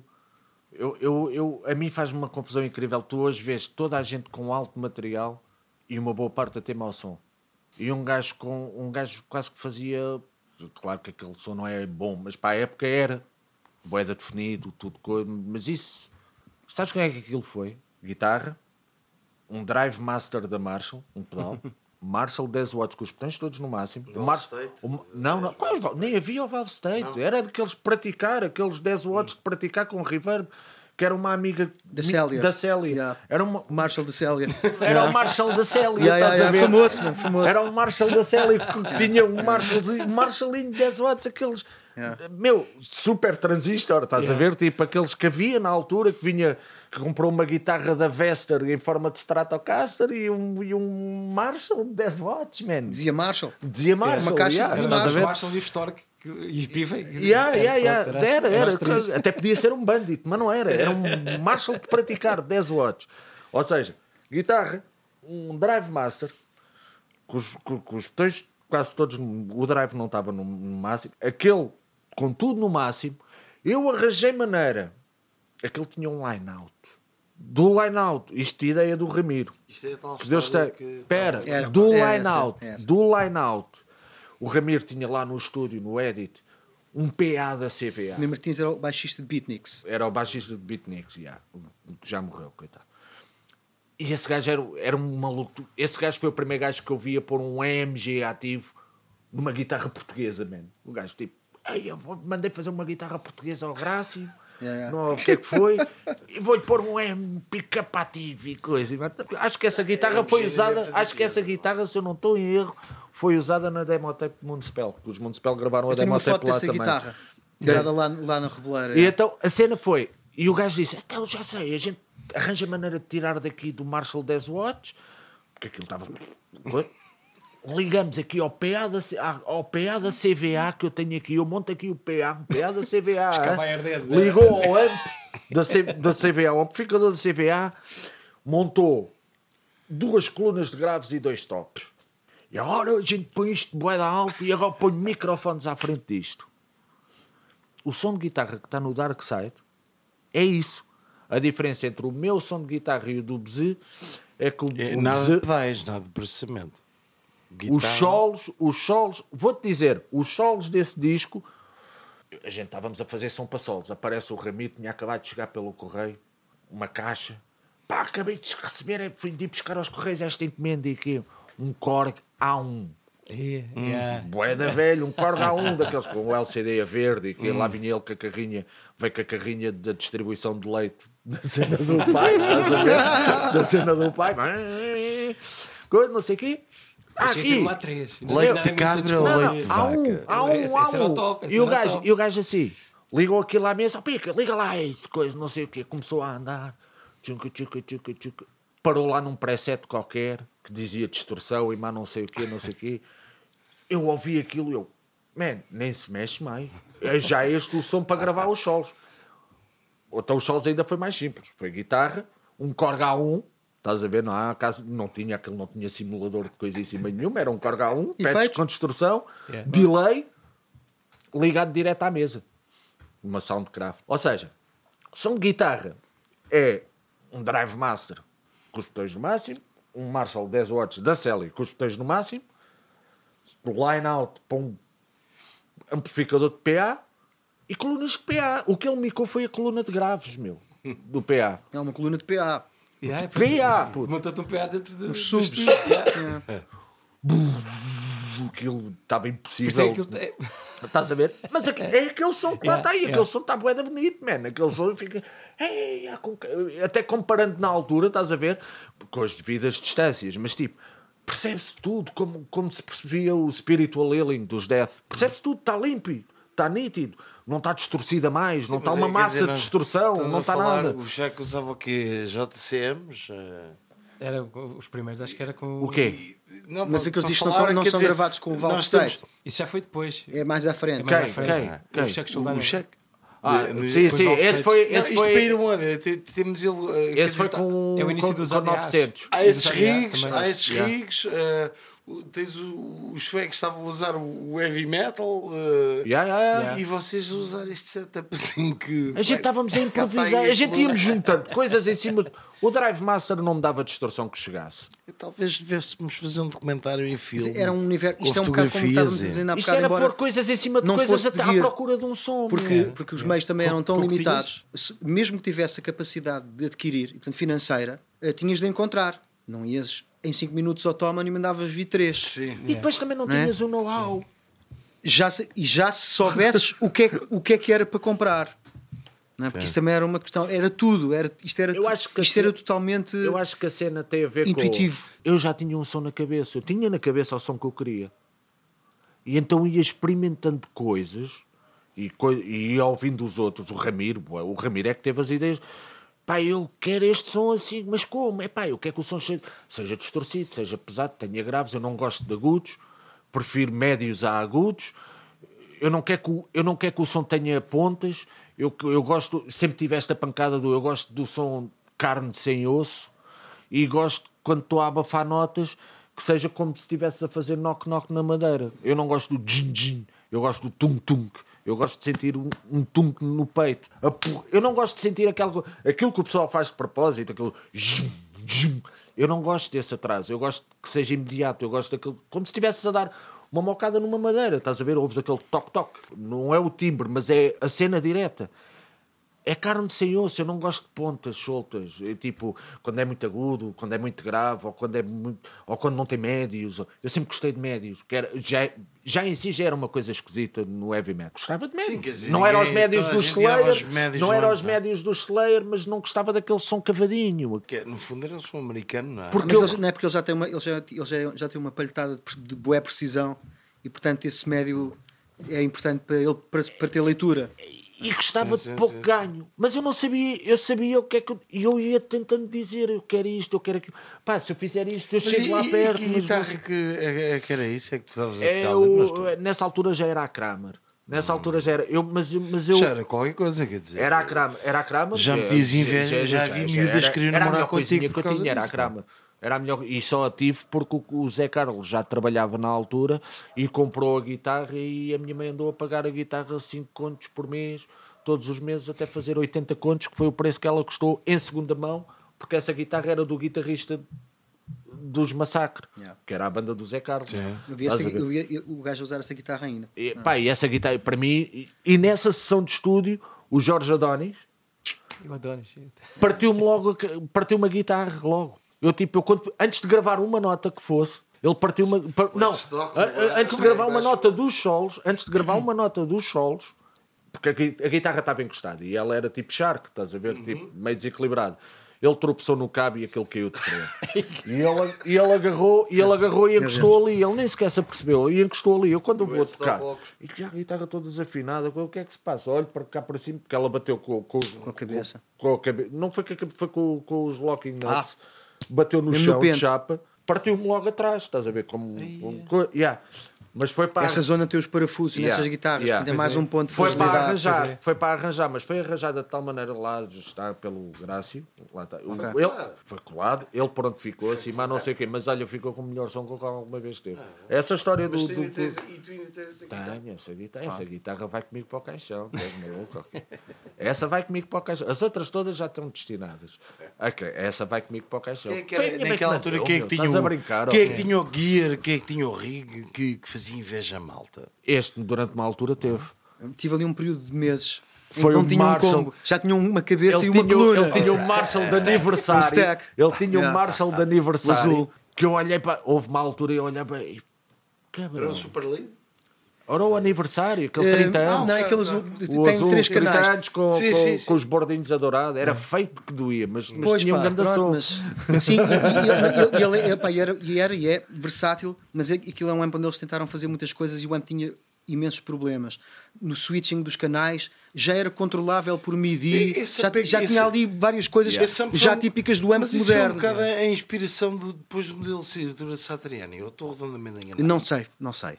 Eh, Aquele amp, os gajos tentaram, é, eles é tentaram isso. naquele amp fazer uma cena eu tipo um a história toda de desse, Marshall né? num amp. E o canal limpo tinha dois modos, um era de um JTM 45 e o outro era um circuito à parte, do- mais do Super Lead.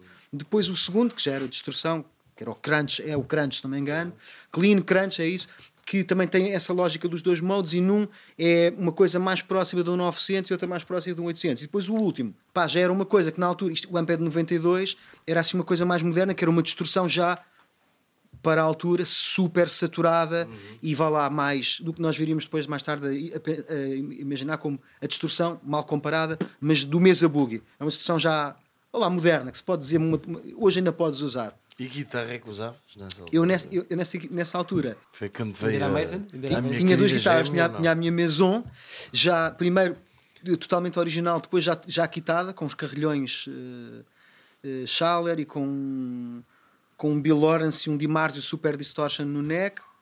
Não, mas Eh, eh, deixa-me só dizer, eh, nós estamos a falar em Mason, não em Manson, que é uma coisa mais diferenciada. Mas o correto, atenção, a guitarra é coreana. E eu também digo Mason quando estou a falar com a malta. Mas na verdade é uma Maison. Mesmo. Porque há Tem mais essas, fita, eh, tem mais South fita. A, Korea. a minha, a minha guitarra original também não era uma Segovia, era uma Segovia. Mas olha, Vocês olha, não- sabes uma coisa? Ninguém aqui passou era pela amarela e preta. Amarela e preta, qual stripe? O João Alves teve uma, uma vermelha, Vermelha e, preta, e preta. e agora conseguiu comprar uma Eu sei, novinha. ele mandou-me logo uma foto. Ele mandou-me logo uma foto. Pica, olha lá! O que é que eu. Então, ele, ele andou aqui há uns tempos. Pá, o Pica, ainda tens a tua Segovia antiga. coi- Epá, não. Mas- e não tens os pick-ups? Eu, eu adoro aqueles pick-ups, É. quero os pick-ups.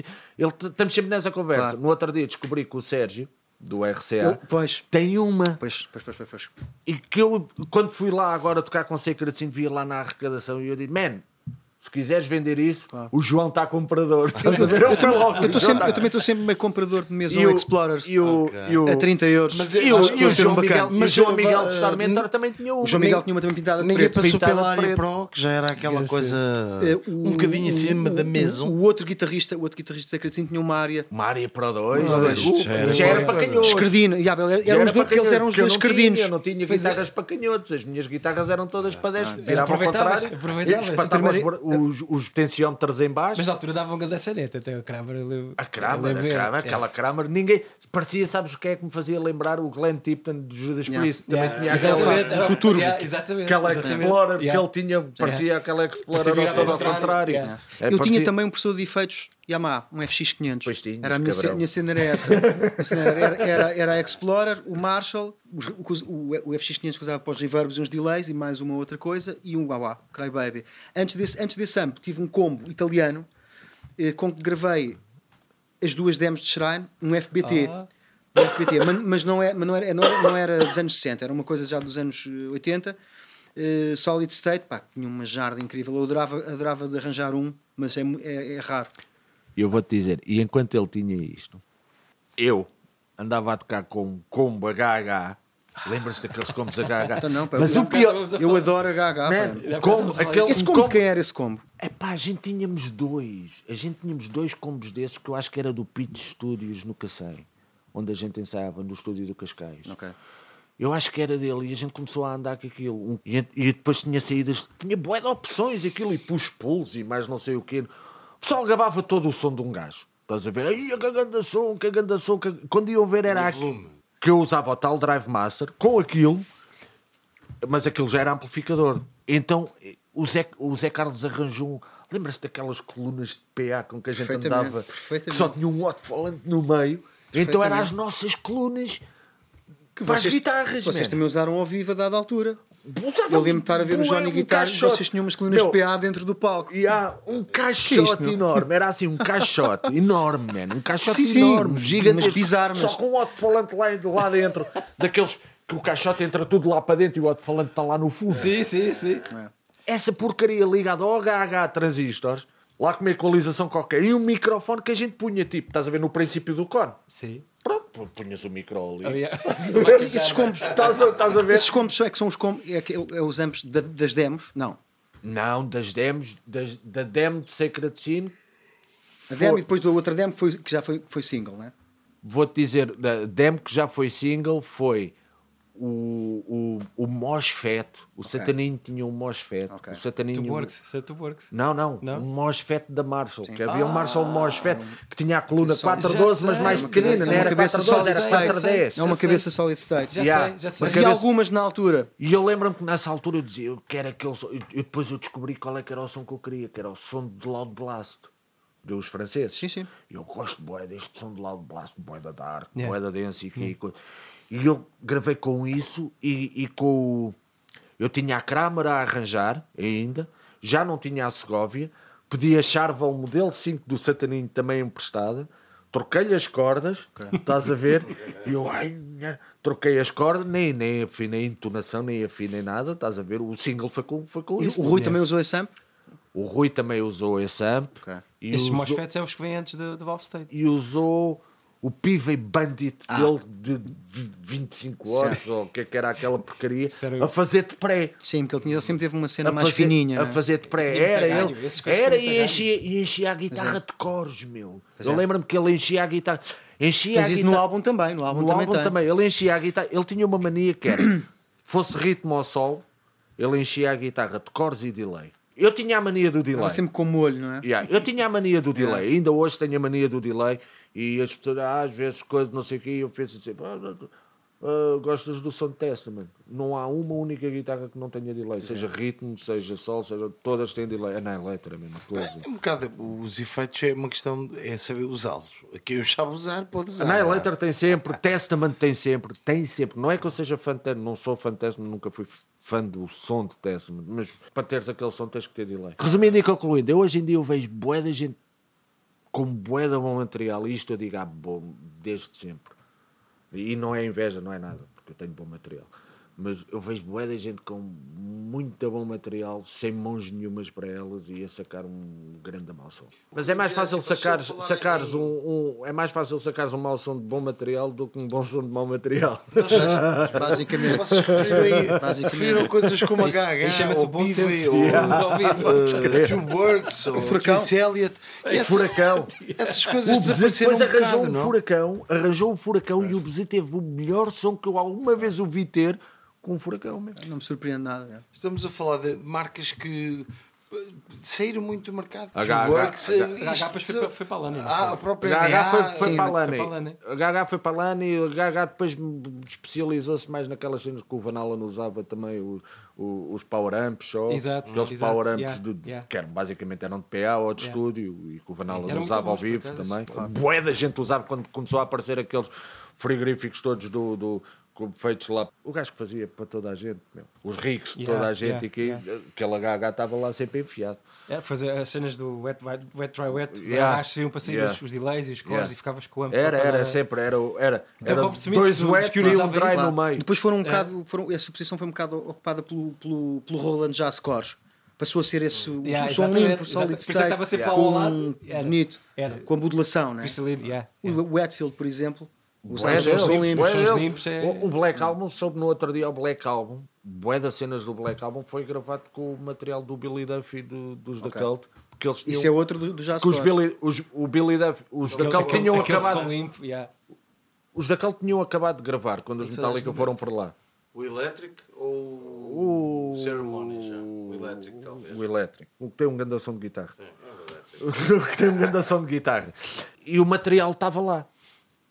Tanto que o Nothing Else Matters é o White Falcon do, do Billy Duffy, que, tá, que tá, faz aqueles Isso há imagens. paralelos. Há Yeah, yeah, do- Yeah, mesmo no- coisa. no É, o jazz chords, é o jazz chords do Billy Duffy. É, Aquele sonzinho do Cores é muito característico. Do, yeah, do- meu, aquele som é esquisito porque parece que é fora de fase. e Faz ali uma cena, faz ali um grande river dance. É, aquele se for, se for o, o JZ120 está dividido. Há um lado que é dry e um lado tem o, tem o É, Cores. é, yeah, meu, assim. é, é muito Eu não sou, não sou grande fã do Jazz Cores, mas compreendo. Mas compreendo.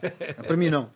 Sim, mas é aquele limpo, ainda é usei os aquele bons limpo anos. 80. É. É aquele, é é assim aquele meio- limpo meio 80. duro. Aquele Mas é limpo, fixe, mas eu gosto de solid Aquele limpo bué, bué Rockman, lá está, bué, bué, Sim, Cure, bué. More Than a E Feeling. servia-me também como, como power amp, que ainda usei uns bons anos só. Foi?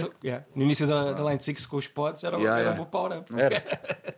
Eu, eu, faço- também sou também, eu também utilizo várias pedaleiras de Line 6 e basicamente utilizo os, os furacões Às vezes utilizo o, o pré também, mas, mas é só, como por, power é só por preguiça. né? Mas Yeah. uso só o Power Amp também, tenho, pronto, como tem um Yeah. loop de efeitos, tem um Yeah. input por trás. Mas É espera aí. prático e dá, dá sempre Mas eu, do eu ano. já percebi que é que estou a ser o parvo no meio disto tudo. Era preciso duas horas para isso. Diga, diga. Portanto, Deixa-me assumir. Mas uh, conta-me lá esta história do furacão que eu não estou a perceber. Pá, pá. eu eh, sempre tive, sempre tive imensa curiosidade em, em relação ao, ao furacão. Foi mais ou menos sempre vá lá, percebida como uma marca de PAs, por vezes algo podre, feita na- perto de Coimbra. Yeah. Mas fazer Eh, amplificadores também. E fazia pá, outro, outro tipo de produtos e produtos híbridos, porque est- estes, estes, Isto é uma coisa surge o quê? Nos anos 60, 70? 70, 70. E- Eles, e, e- híbridos também porquê? Porque eles a dada altura eh, produziam eh, também num universo onde o, do bailarico, onde o PA era desconhecido, ou seja, a banda tinha um backline com colunas 412 ou outras, com um amp multi-inputs ou, ou não, onde toda a gente ligava e isso era tipo, digamos, o que, o que tocava. É eh, o circuito daqueles amps, eh, na estou a generalizar, mas mais da, da- o, o Orchestra Voice, o Furacão Instrument, o Kunimbrig, a PA, eh, são, são circuitos muito, muito semelhantes e meio roubados do HH. E portanto tem um, tem um som muito, muito semelhante. Aliás, a apresentação é também uma mimese com o que havia disponível na altura em Portugal. Eh, Mas meio, a, meio a, epá, inspirado, digamos. Não vou dizer copiar, acho que é feio. Eh, do- dos HHs. Epá, o que é eu, eu, eu sabia que os UHF tinham. ah, Muitas das bandas antigas eh, naquele Mas festival em eles, pararam de, produzir quando? Sim, é, é um. eh, creio que no, no fim do, no, no princípio dos anos 90 acho que a empresa já não existia, depois passou a ter outro nome, depois começou a concentrar-se nos PAs, eles fizeram alguns PAs, creio que interessantes, embora eu já não esteja, não esteja muito por dentro.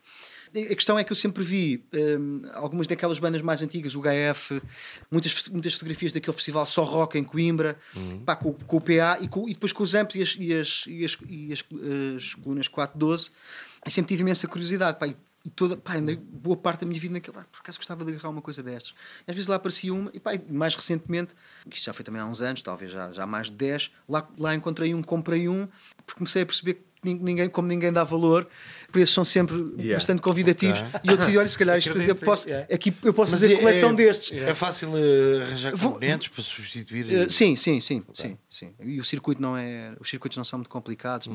nem- isso, pá, mas são amplos muito bem desenhados e muito limpos, todos muito limpos, com o circuito todo arrumadinho e também têm muito volume, não fazem, não, não têm muita característica, portanto não, não criam uma coloração. E são bons para meter já lá qualquer coisa, por isso é que, por exemplo, é bom usar o Power Amp. Eu, eu a par- a partir de eu tive, tive várias fases, nessa fase mais que falávamos, desse rico que falávamos ainda há bocado, eu tinha uma coisa assim meio tudo a funcionar para o mesmo. Eu tentava tirar o máximo da válvula, tentava tirar o máximo também dos meus efeitos digitais. Depois comecei a acrescentar uns, no fim de Shrine, princípio de Saturno, comecei a acrescentar mais, aí uns pedais, mesmo já mais à séria, e durante anos eu andei a comprar pedais. E depois, epá, comecei, até, até bastante cedo, curiosamente, a perceber que era tipo extremamente chato carregar aquilo tudo. E, e já em, em, em 2001 isso na altura era muito estranho. Eu já tinha, o meu, o meu, o meu set de era uma guitarra elétrica, o citar elétrico que eu já tinha, os meus pedais, um board, uma board grande, com o Memory Man, com, com esses clássicos basicamente, e já não, e já não estava a usar o meu amp. Já tinha um pod Line 6, daqueles. Não, não foi o, era o primeiro, o 2. Yeah, yeah. Pronto, o segundo, o segundo, mas daquele design Feijão original. preto. Também O feijão, não, altura- era o vermelho, era o o vermelho. preto era de O preto era o de baixo. O preto O era de preto era o de Ah, que baixo. era uma altura que era obrigado depois houve um- houve um parecido um bocadinho maior. com isso, combinado com isso. Pronto, e pá, eu lembro, eu lembro de, de, de um, de um concerto em 2001 aqui de Saturnia, para a altura da saída do segundo álbum, palco seja já após Expo 98, pá, que criou alta comoção o facto de eu estar a pedir uma DI. Estás, e agora isso até é bastante mais comum, embora, epá, pronto, há- há- depende um bocado também do que estás a fazer. No, no- contexto de Saturnia, que era um contexto, embora isso tenha, tenha vindo a mudar, mas na altura muito mais clean eh, e de modulação e de delay, embora sempre com um bocadinho de, de grain, epá, isso era super prático e, e- e na altura já, já muito bom. Eu depois acabei por desenvolver isso. Eh, Quando, quando vou para os Blasted, o Valju nessa altura era- não, estava, não, era nada, não havia cá pods, e portanto é na base, traz o, o Marshall, traz o, coluname todo, pedais, é, liga tudo, estás a ver? A cena a cena de Blasted era boa, liga tudo. Eh, isto vai correr bem. E assim foi, até que houve, até que houve uma tour, uma das primeiras assim, saídas mais longas de Blasted, para fazer umas datas na Alemanha. Eu, não sei, ah, eu creio que essa foi só na Alemanha. Ainda foi umas duas semanas. Epá, e havia ali um bocado aquela coisa. Agora, como é que é? Pá, vou pedir o meu amp lá, pois o meu amp que ainda era esse Marshall, pá, é um bocado específico, eh, nunca houve, nunca houve muitos, mas pronto, eu safava-me com qualquer coisa, porque eu também usava a distorção do amp, Yeah. não estava a usar nenhuma distorção de pedais, usava era uma espécie de um, de um drive de um, pá, daquele pedal libanês verde. Tudo screamer. Um tubo- uma espécie de um tube screamer, eh, mas não era isso o meu, a minha distorção main, que, embora em nessa altura não, não houvesse muito gain. Epá, e o que é que eu fiz? Epá, não- já não me lembro se estávamos no Porto, fui a uma loja no Porto e tinha uma pedaleira da Boss, GT8, isto é 2005. Pá, e naquela, peraí, pá, eu programo aqui os meus sonzinhos, uso, uso o som limpo de qualquer coisa que me apareça lá, Yeah. e, pá, e vou com, com, com a pedaleira debaixo de um braço e, e a guitarra debaixo do outro. Epá, depois comecei a desenvolver ali. Isto é uma forma muito cómoda de trabalhar. Comecei a desenvolver aqui- um bocado a minha cena ali e às tantas acabei por pôr os, os pedais de parte eh, e comecei a fazer muitas coisas que já era difícil voltar aos pedais. Embora nada de, de efeitos muito estranhos, como por exemplo o Valju usava, synths e coisas desse género, mas uma coisa que, que se tornou im- imprescindível para mim é tipo, é ter, por exemplo, os delays no tempo, no tempo da música ou no contratempo, ou, pronto, mas, mas, Yeah. sempre, mas sempre fixo. Pronto, portanto, eu gosto, gosto sempre em Saturnia, mesmo com baterista que seja sempre com, com metrónomo, por causa disso, que é para ter sempre aquele, o meu slapback todo certinho e já me custa fazer coisas de delay assim, é tipo só a- molhar. Pronto. Epá, entretanto, apareceu, apareceu também esta coisa Acho da Lani. estava a dar uma dica a ti. eu tô- Não, não, é, não era mais ao Rui Dias. Cenas Ah, a. Ah, não. eh, Não. Mas isso eu, eu percebo Não, perfeitamente. porque, epá, eu, eu, eh, coisa, coisas do, por exemplo, daquele primeiro álbum de Shrine, eu punho o meu delay da, da- do, do, do Yamaha Do FX500, Yeah. pá, tipo, estava tudo super fixe, epá, e agora, quando ouço agora, por exemplo, um sol, um sol que vem depois daquela coisa do arco no tema Ethereal, que é, que é um, um delay mesmo muito pronunciado, tipo mesmo meio, meio eco, eh, e eu fico tipo, "Foda, que é isto? Pá, Tá tudo fora! Porque é que não tinham Tipo, inventado o tempo, tempo Epá, ainda, pronto, pá. não, não tinha, aquele não tinha. Já havia, coisas, já havia coisas que tinham, já haviam coisas que tinham. Epá, e eu na altura, ah, isto é o meu som de delay do sol do Ethereal, é este o som que eu vou usar no álbum. Epá, e não pensei em estar ali, que também não havia muito tempo para isso, não é? Mas estar ali, tan, tan, tan, tan, tan, a tentar acertar para ficar mais ou menos porreiro no, no tema, porque nada daquilo foi gravado também como trono, portanto também tinha uma certa oscilação natural. Epá, pronto. E eu depois, mais tarde, eh, entro nessa coisa dos, eh, dos, dos, eh, do solid state e, e percebo tipo, que se tiver a, a minha pedaleira, é ainda melhor, tenho a minha pedaleira toda feita e se ligar no, no, no power amp aí sim, que já posso ter um som completo, porque tu trabalhas só com, só com a pedaleira ligada em diais, estás muito dependente sempre um bocado das colunas que tens, mesmo que seja no ensaio, ou seja, nunca estás em modo real. Mesmo que estejas a fazer o que estiveres a fazer, vais sempre estar sempre fechado dentro de um sítio no estúdio e esse é o som que está a sair. E, pá, mas para o PA é uma maravilha, não é? Não há cá bleeding, não há cá bombos a entrarem eh, no microfone da guitarra, nem nada disso. Eh, E pronto, e, e continuei a trabalhar dessa forma e é um bocado nessa fase que eu estou. Pá. Eu não tenho, não tenho usado muito os meus pedais, admito. Embora, por exemplo, em termos de estúdio, fazendo o reamping, vou, vou, uso, uso o Memory Man, uso sempre. Uso também, eu tenho um delay também de fita dos anos 60, da Voli Crundal, italiano, que tem uma fatia de pré-separada com uma, com uma SC, aquela dos Marshalls, SC, SC, o pré, do pré, a válvula do pré dos Marshalls.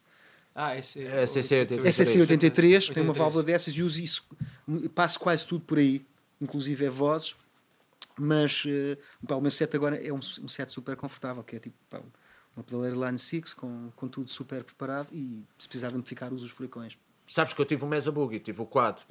E eu, e eu, e eu, eu cansei-me do som hi-fi da Mesa Boogie. Tipo, pronto, está pronto este som. É, Record ready. É, tá, é bué hi-fi. Cansei-me daqueles. Meu, eu toda a vida quis ter Mesa Boogie. Enquanto não. Ei, é do caralho, caralho. E depois, quando comecei a tocar com o Mesa Boogie, tipo. É este som. Estás a ver? É este som. É fodido teres outros sons. Principalmente. Os Mesa Boogies que eu curto são os Marcos. A partir daí. Acho que começaram a inventar muito. Eu acho que quando começo, começaram. Sabes, é a minha cena mesmo com a Lana e com. o- Eu não gosto de amps feitos para metal, meu. Eu gosto dos amps que não, so- não foram feitos para metal, Mas que dá, metal mas que dá eles. para fazer. Estás Sim. a ver? Até o próprio Soldano, meu.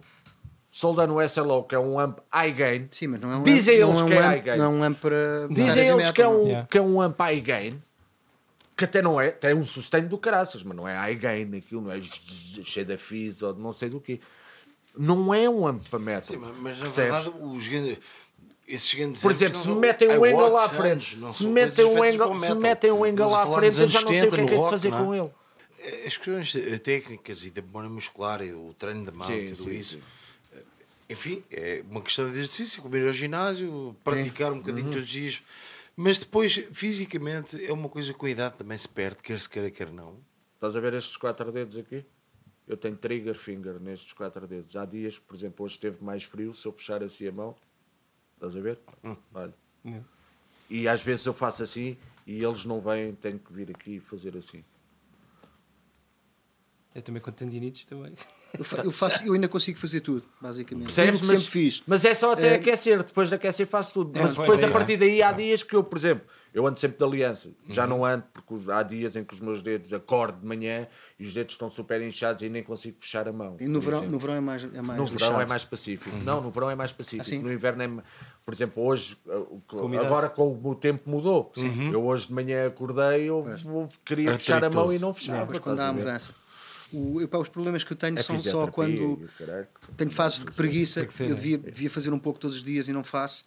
E, e depois tenho assim umas fases de preguiça, ou estou a fazer outras coisas e não estou a tocar. aqueci. E depois, quando, quando É volto, sei lá, duas nunca- semanas depois, ou no fim desse aqueci na mês, eh, embora esteja sempre mais ou menos a tocar, mas às vezes há esses buracos, e aí sinto isso Aí sinto com que houve uma ligeira- também, uma ligeira perda, houve uma ligeira regressão. Pronto, mas retomo facilmente, eu nesse, nesse sentido Bem, estou bem. Mas atenção, a minha, a minha, o meu, a minha cena, por exemplo, a minha cena rápida, a minha cena, lá, o meu eu atlético não tem nada a ver com o eu atlético dele. Tem velocidade, para, para precisão. terminar, para terminar, como começamos, tu fizer, eh, para ir gravar, preparas-te assim fisicamente para, para, estar, ah, para estar aqui ao meu nível Dave Murray. Para- não, para gravar não.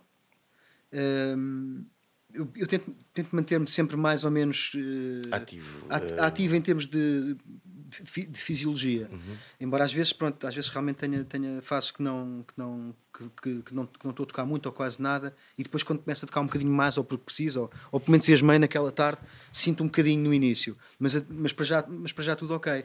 Eu estou, eu estou sempre. E isto também é importante para mim estar sempre mais ou menos bem. Primeiro porque, porque, porque não há assim nada muito mais interessante na minha vida, estás a ver? De uma forma geral. E para mim isso é importante. E depois, porque também, como eu estou sempre a gravar, é bom que eu esteja sempre capaz de gravar. Eh, seja, pá, seja uma coisa mais exigente ou, ou- menos exigente, mas esteja sempre pronto para isso, falo, digamos, no meu, naquilo que é, que é o meu melhor e, e tem, tem sido a minha evolução, porque ainda está a acontecer, portanto, para todos os efeitos. Portanto, ainda, ainda, ainda, estou, ainda estou a encontrar coisas ainda tenho, ainda tenho uma relação de- muito romântica com a música. Pronto, Mas, e- quando- mas quando diz isso é, é mais no aspecto de, de trabalhar ah, aquilo que adquiriste ah, fisicamente ah, na guitarra com, com possibilidades de, de pedais, de, E de composição. ou, ou, ou mesmo técnicas de guitarra. As duas coisas, as duas coisas. Eu acredito, embora tenha sido. Eh, Eu, eu, eu mais para trás era mais um gajo de me sentar e fazer, fazer sentido exercícios. ter aulas ainda Sim. ou ter. ah, Sim, não, não, não, não, não, não, não vejo, não vejo porque não. Não vejo porque não. Eh, Mas, mas atenção, é, eu, eu prefiro manter as coisas. Eu acho que há algumas coisas do ponto de vista teórico, agora fora da questão do instrumento em si, mas do ponto de vista da música, acho que são importantes. Eh, Não são muitas, mas são algumas. O que é um compasso simples, um compasso composto, um acorde maior, um acorde menor. As escalas, o que são as escalas, eh, os modos, pronto, esse tipo, não é muito mais do que isso. Tem-me arrepio acho- de ouvir falar acho em que- modos. Acho que com isto, é, bué de gente arrepia-se para aí desde o século XIII, mas Yeah. eh, os, modos, os modos é, mas, mas pronto, esse tipo de coisas. Eh, E, e isso é importante. Não é vital, tu, tu podes fazer música eh, e ser criativamente intuitivo, puramente intuitivo. No entanto, isto são coisas que depois também te vão ajudar a, a- a desenvolver, ter capacidade de resposta, a criar, criar léxico, criar eh, e também desenvolver um bocado a tua identidade e dar-te ah, o peso que depois precisas também para tocar, por exemplo, com outros. Yeah. Uma coisa é quando estás, quando estás tu a condicionar um universo e, digamos, digamos, fazes a tua linha melódica, por exemplo, vocal ou outra, em cima de uma coisa que tu criaste, onde tu sabes que estás à vontade. Outra coisa é, é tipo isto trabalhar com outro gajo e terem mesmo que saber os dois o que é que é Fá. Portanto, Yeah. isso, já- isso é importante. Não é preciso, não é preciso obviamente, estar pá, apto para conduzir É, a Sinfónica de Berlim. Se- não é isso que eu o- quero dizer. Se eu estiver no mindset ou, ou- ou- Mas é uma questão de espaço- linguagem, se- no- se- no- se no não falarem os dois inglês- estás, não é? Porque, quer Claro. dizer, eu posso chegar, se souber falar inglês, levo dicionário, se o meu interlocutor tiver paciência, posso estar Certo. 10 minutos a construir uma frase. Certo. é? Se falar inglês, falo com ele. Obviamente, eh, claro. Em, em 10 minutos está tudo dito. não é? Precisa, basicamente. Pô, basicamente. Tu mantens agora- a forma ainda, então? A forma do quê? Uh, A os tocar. a tocar. uh, Sim. Ainda Sim. sentes que tens muito para evoluir? Tenho boé para evoluir, mas há uma coisa que eu tenho sentido. A minha forma de tocar tem, tem mudado com o tempo. Tipo, os sítios para onde eu vou, o tipo de frases que faço, o tipo de. de, de- Eu no outro dia ele foi tipo, deixa lá ver se eu ainda sei fazer como eu fazia os sweep pickings e o não sei o quê, não sei o quê. E Isto é importante. e consegui, mas já não me satisfez tanto como me satisfazia, percebes? Acho que estou, com o tempo, estou a ficar mais calmo, começo a ficar, se calhar, mais confiante para não precisar de dar tantas notas para dizer a mesma coisa. Tocar com, com, com, com desdém. Até, até se calhar até ser mais sujo, porque a sujidade é musical. Estou a achar. Há N coisas, porque é assim, há coisas que eu fiz durante tantos anos que são inatas, vão aparecer de qualquer maneira, mas quando eu estou em casa a improvisar ou mais não sei o quê, não eh, lá está, eh, eh, estou sempre atrás da nota a seguir, mas não estou com pressa. Já demora o meu tempo para ir atrás da nota a seguir em vez de. Um exemplo, se eu tiver aqui, estamos aqui os quatro, somos os quatro guitarristas. Se tu me disseres, ei, ó Pica, faz aí um leak daqueles, não tenho. Eu não sei se, eu não sei se, isto, se, isto é, se, se- isto é importante para ti ou se tu assumes isto ou se tens noção disso. Porque isto é uma, isto é uma coisa, de- é uma opinião minha. Epá, há malhas aí riffs e melodias de guitarra e de outros instrumentos na música clássica, na música rock, eh, epá, que se tornam que são importantes. Ou, ou porque, às vezes, pelo sucesso, às vezes porque são mais inovadores, às vezes porque nunca aconteceram. Sei lá, o riff do Satisfaction, Smoke on the Water. Sei lá, uns mais importantes, outros menos importantes. Uns desconhecidos, outros são só tipo 2 milissegundos numa parte de um bar e os outros são. o E, e. E não, e não e, e- e na cena portuguesa, embora seja uma coisa mais, de alguma forma, mais guetoizada, porque é mais pequena, é só isso, é, é mais nossa. Sei lá, os UHF não são um sucesso estrondoso na Alemanha, pronto, por exemplo, ou os chutes e pontapés na, na Polónia, mas eh, nós também temos algumas malhas pá, que são mais ou menos marcantes, pelo menos para mim. E o Topica tem uma coisa, e por acaso eu estava aqui já há há muito tempo que queria dizer isto, porque estávamos ali a falar das demos, de Sacred Scene, e o Topica tem uma, embora se calhar seja um pouco mais no contexto mais do rock pesado, quanto do heavy metal português, que é eh, uma coisa que eu considero a esse, eh, a esse com esse grau de importância, embora não seja um riff, portanto, que o que lhe garantiria, vá lá, mais, mais perenidade pop, que é o, ar- o arpégio que ele faz na, na demo.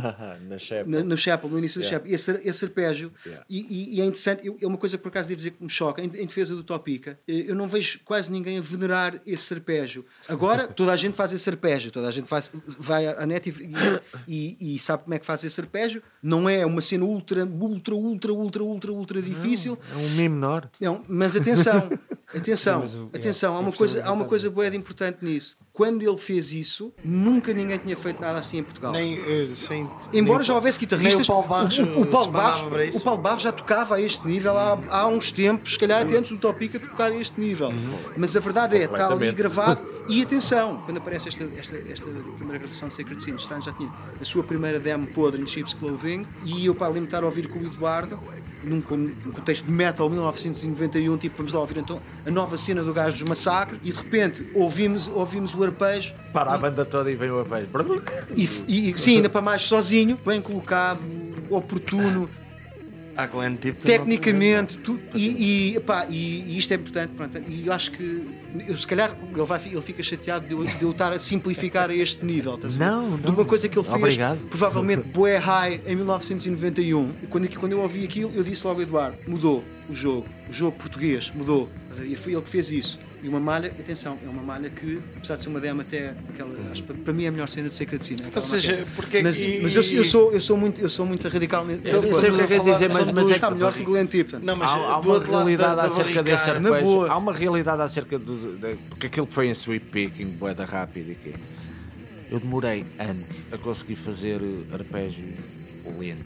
Fazer arpejo, aquele brrr, em sweep picking, era bué não te perguntes porquê. Há coisas que são muito mais difíceis e que são muito mais simples. Por exemplo, fazer aquele lickzinho de blues, para mim é extremamente O difícil. lento, o lento geralmente tem outras dificuldades. Eu, estás a ver esse lickzinho de. É. Eu, para mim, man, é, meu, quem me dera. Mas fazer sweep picking boeda rápido foi, foi instintivo, não, foi, não pratiquei isso. Não, pratica, não, não pratiquei. Eu tive que praticar fazer arpégios em sweep picking lento. E era boeda difícil de fazer lento e fazer a tempo. Fazer Fazer no tempo, fazer a. Aí, fazer tudo. Fazer boeda rápida era boeda assim. Sweep picking, boeda rápido, ainda hoje não- eu não pratico isso. É uma técnica que é inato, não é? Eu sou, não, é, calhou aquilo fazer boeda bem. Há coisas boeda simples, qualquer gajo diz, "Ei, mas isso é boeda básica. Eu não consigo fazer. E, toda a e todos os guitarristas têm, esse, têm, têm um tendão daqueles, têm uma cena que fazem que é inato, que nunca praticaram e, e foi boeda fácil, e depois tem aquelas que para outros é boeda fácil e para eles é difícil, percebes? Há boeda coisas assim. Vocês estando, estando, ah, do outro lado da barricada e enquanto ouvintes ah, percebem porque que, que convencionou-se eu, eu sou também dessa opinião que o Tormentor com a Jack Divinity é que foi o apogeu do death metal Mudou nacional. a cena um bocado. mudou cena. ou não concordo Eu acho que são só géneros diferentes. Eu acho que eles vieram, vieram quando foram para esse disco. Na altura estava a aparecer o, o, o Shiny, que yeah. coisa e mais não sei o que, que estavam a fazer essa coisa do death metal mais tecnológico, não sei do que, estás a ver? de também tinha mudado a sonoridade. de, também. Sim. alguma forma, de alguma forma também progressivo. Não é? Sim, Sim, sim, sim, claro que sim. E não tinhas, não tinhas. Os Death havia um, havia um espaço, havia um espaço para aquilo, para aquele, para aquelas vozes meio eh, aquele death metal com uma data de voivode na mistura, estás a ver? Os acordes esquisitos e com aquela voz tipo com vocoder e não. Eu, eu não, eu por acaso não acho que esse, que esse disco seja o pico, o pico a fase. Eu não, também é a minha acho, fase de tormento. Eu também não que acho. eu curto. mas. A fase de tormento que eu curto é o, é o single demo e depois Yeah, o tema do- da compilação vinil, yeah. do Birth of a Tragedy. Yeah. E aí é que é mesmo a cena. Pá, e o, o Tor- Tormento era, tinha aquelas duas demos que eram, são basicamente gravações de ensaios. De ensaios. Eh, Eu creio que sim. Eu creio que sim. No vinil Epá, não foi, e que eu, que eu, que eu não, que eu, que eu, inclusive é a primeira que eu achava até que nem era sequer apresentável. Eu tinha, eu muito o, essa. o selfie molest. Self-immolation, isso também Eu é. bué essa malha. Sim, pá, mas, Yeah. mas- não, não, atenção, tinham não, Curtia bué essa malha. E eles ao vivo também. as ideias, essas ideias estavam todas lá, mas a banda acho que não, não, Sim, não- sim, sim. faltava ainda muita coisa. E atenção, e eles eram basicamente essa banda, eu vi-os duas vezes nesse período e depois já, ve, já, já os vejo, se não, se não estou em Rio Trio, eh, no Jardim em Almada, e de repente pá, já digo, o que é isto? Este gajo de Tormentor deu um grande salto. E tinha dado um grande salto, em muito pouco tempo. E aí já era tipo Tormentor, e eu, eu essa fase, essa fase é a fase que eu gramo mais. O- o- o- e ele- eles assumiram a cena mudar fomos para o mofo foi uma continuação de Tormenta era uma grande cena. Nós falávamos ainda há bocado. é- é Já mais industrial. Já mais industrial. É. Depois com o chinês. Nós ainda há bocado falávamos, aqui um bocado dos grilhões da música metal e dessa, de alguns departures nos anos 90. Tor- Eu acho que Tormenta fez, fez, fez bem esse, esse departure. Eu, na altura, também estava muito mais nesse frame of mind do que no outro frame of mind. Mas, em retrospectiva, prefiro a fase anterior muitas vezes. E, e, e, e derrotando no met- no metal, porque falávamos ainda há bocado dessa saída, eu nunca deixei de ouvir. Depois tive sempre alguns, fui tendo alguns encontros com o metal, fosse através dos Firstborn, depois, mais tarde, quando, quando eu recuperei as malhas antigas de, para sair naquele duplo com tudo Shrine e fui fazer uns concertos com Sacred Scene. Depois, este álbum com o Costa começou com o Topica e que acabou, pronto, sem, sem o Topica. O Gro- Grotesque. hum, eh, Ajuda-me, António. Destructo Art. Grotesque Destructo Art. Não sei quem é o António e não sabia o, não- só sabia o grotesco. Epá, pronto, e- e isto para dizer que uh, a partir de dada altura, e, e, e dá, um, dá algum tempo para cá, eu, eu prefiro que- que ver, ver o, som, o som pesado de uma forma mais, uh, mais tradicionalista e mais, um pouco mais fechada. Há sempre algum espaço para inovar e, e matemático, mas acho que o charme, para mim, hoje o charme está precisamente nessa, nessa capacidade de fazer uma coisa que é exigente, ambiciosa, mas também de gangue, assim meio e de gueto, meio, meio fechado, gueto, gueto humano, não é? não é tanto gueto sociológico, que o metal tem E acho que esse, esse é que é o charme. Pronto. E pá, eu continuei sempre a fazer cenas de metal e tenho muita música metal nova, alguma talvez até para usar.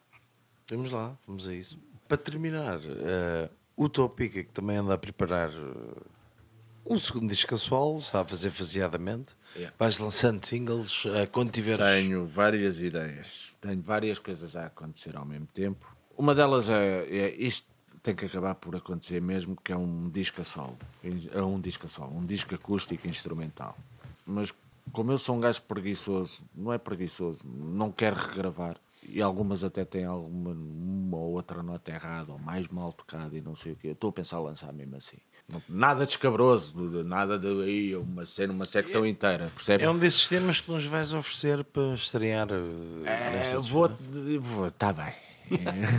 Podes apresentá-lo. Posso a apresentar. que Espera, é que- espera, deixa-me acabar o que eu que eu ia dizer.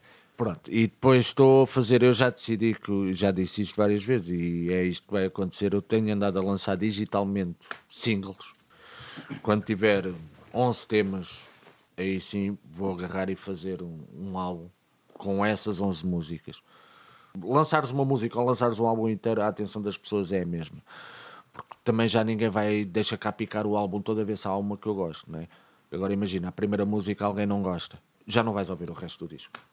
E já se calhar ali vão estar mais quatro ou cinco temas, ou dois temas, ou um tema que seja, que se calhar essa pessoa ia gostar, bué, mas nunca vai chegar a ouvir porque nem sequer lhe dá hipótese. Já saíram alguns temas, estão outros para sair. Tenho andado a, a namorar a ideia, eu tenho boa- feito bué coisas tipo banda sonora com orquestras e que em casa. Estou a pensar se não faço, mas se calhar posso lhe dar outro nome. Os sintetizadores ou, ou, samp- ou estás a trabalhar com samples? Trabalho com, com, com VSTs. VSTs, basicamente. Trabalho com VSTs. A maior parte das coisas eu componho sem um instrumento na mão, tipo sem uma guitarra. Essas coisas de orquestra e mais não sei o quê. E vou só atrás dos meus ouvidos. Lá está, se calhar se eu agarrar na guitarra já vou cair nas velhas notas.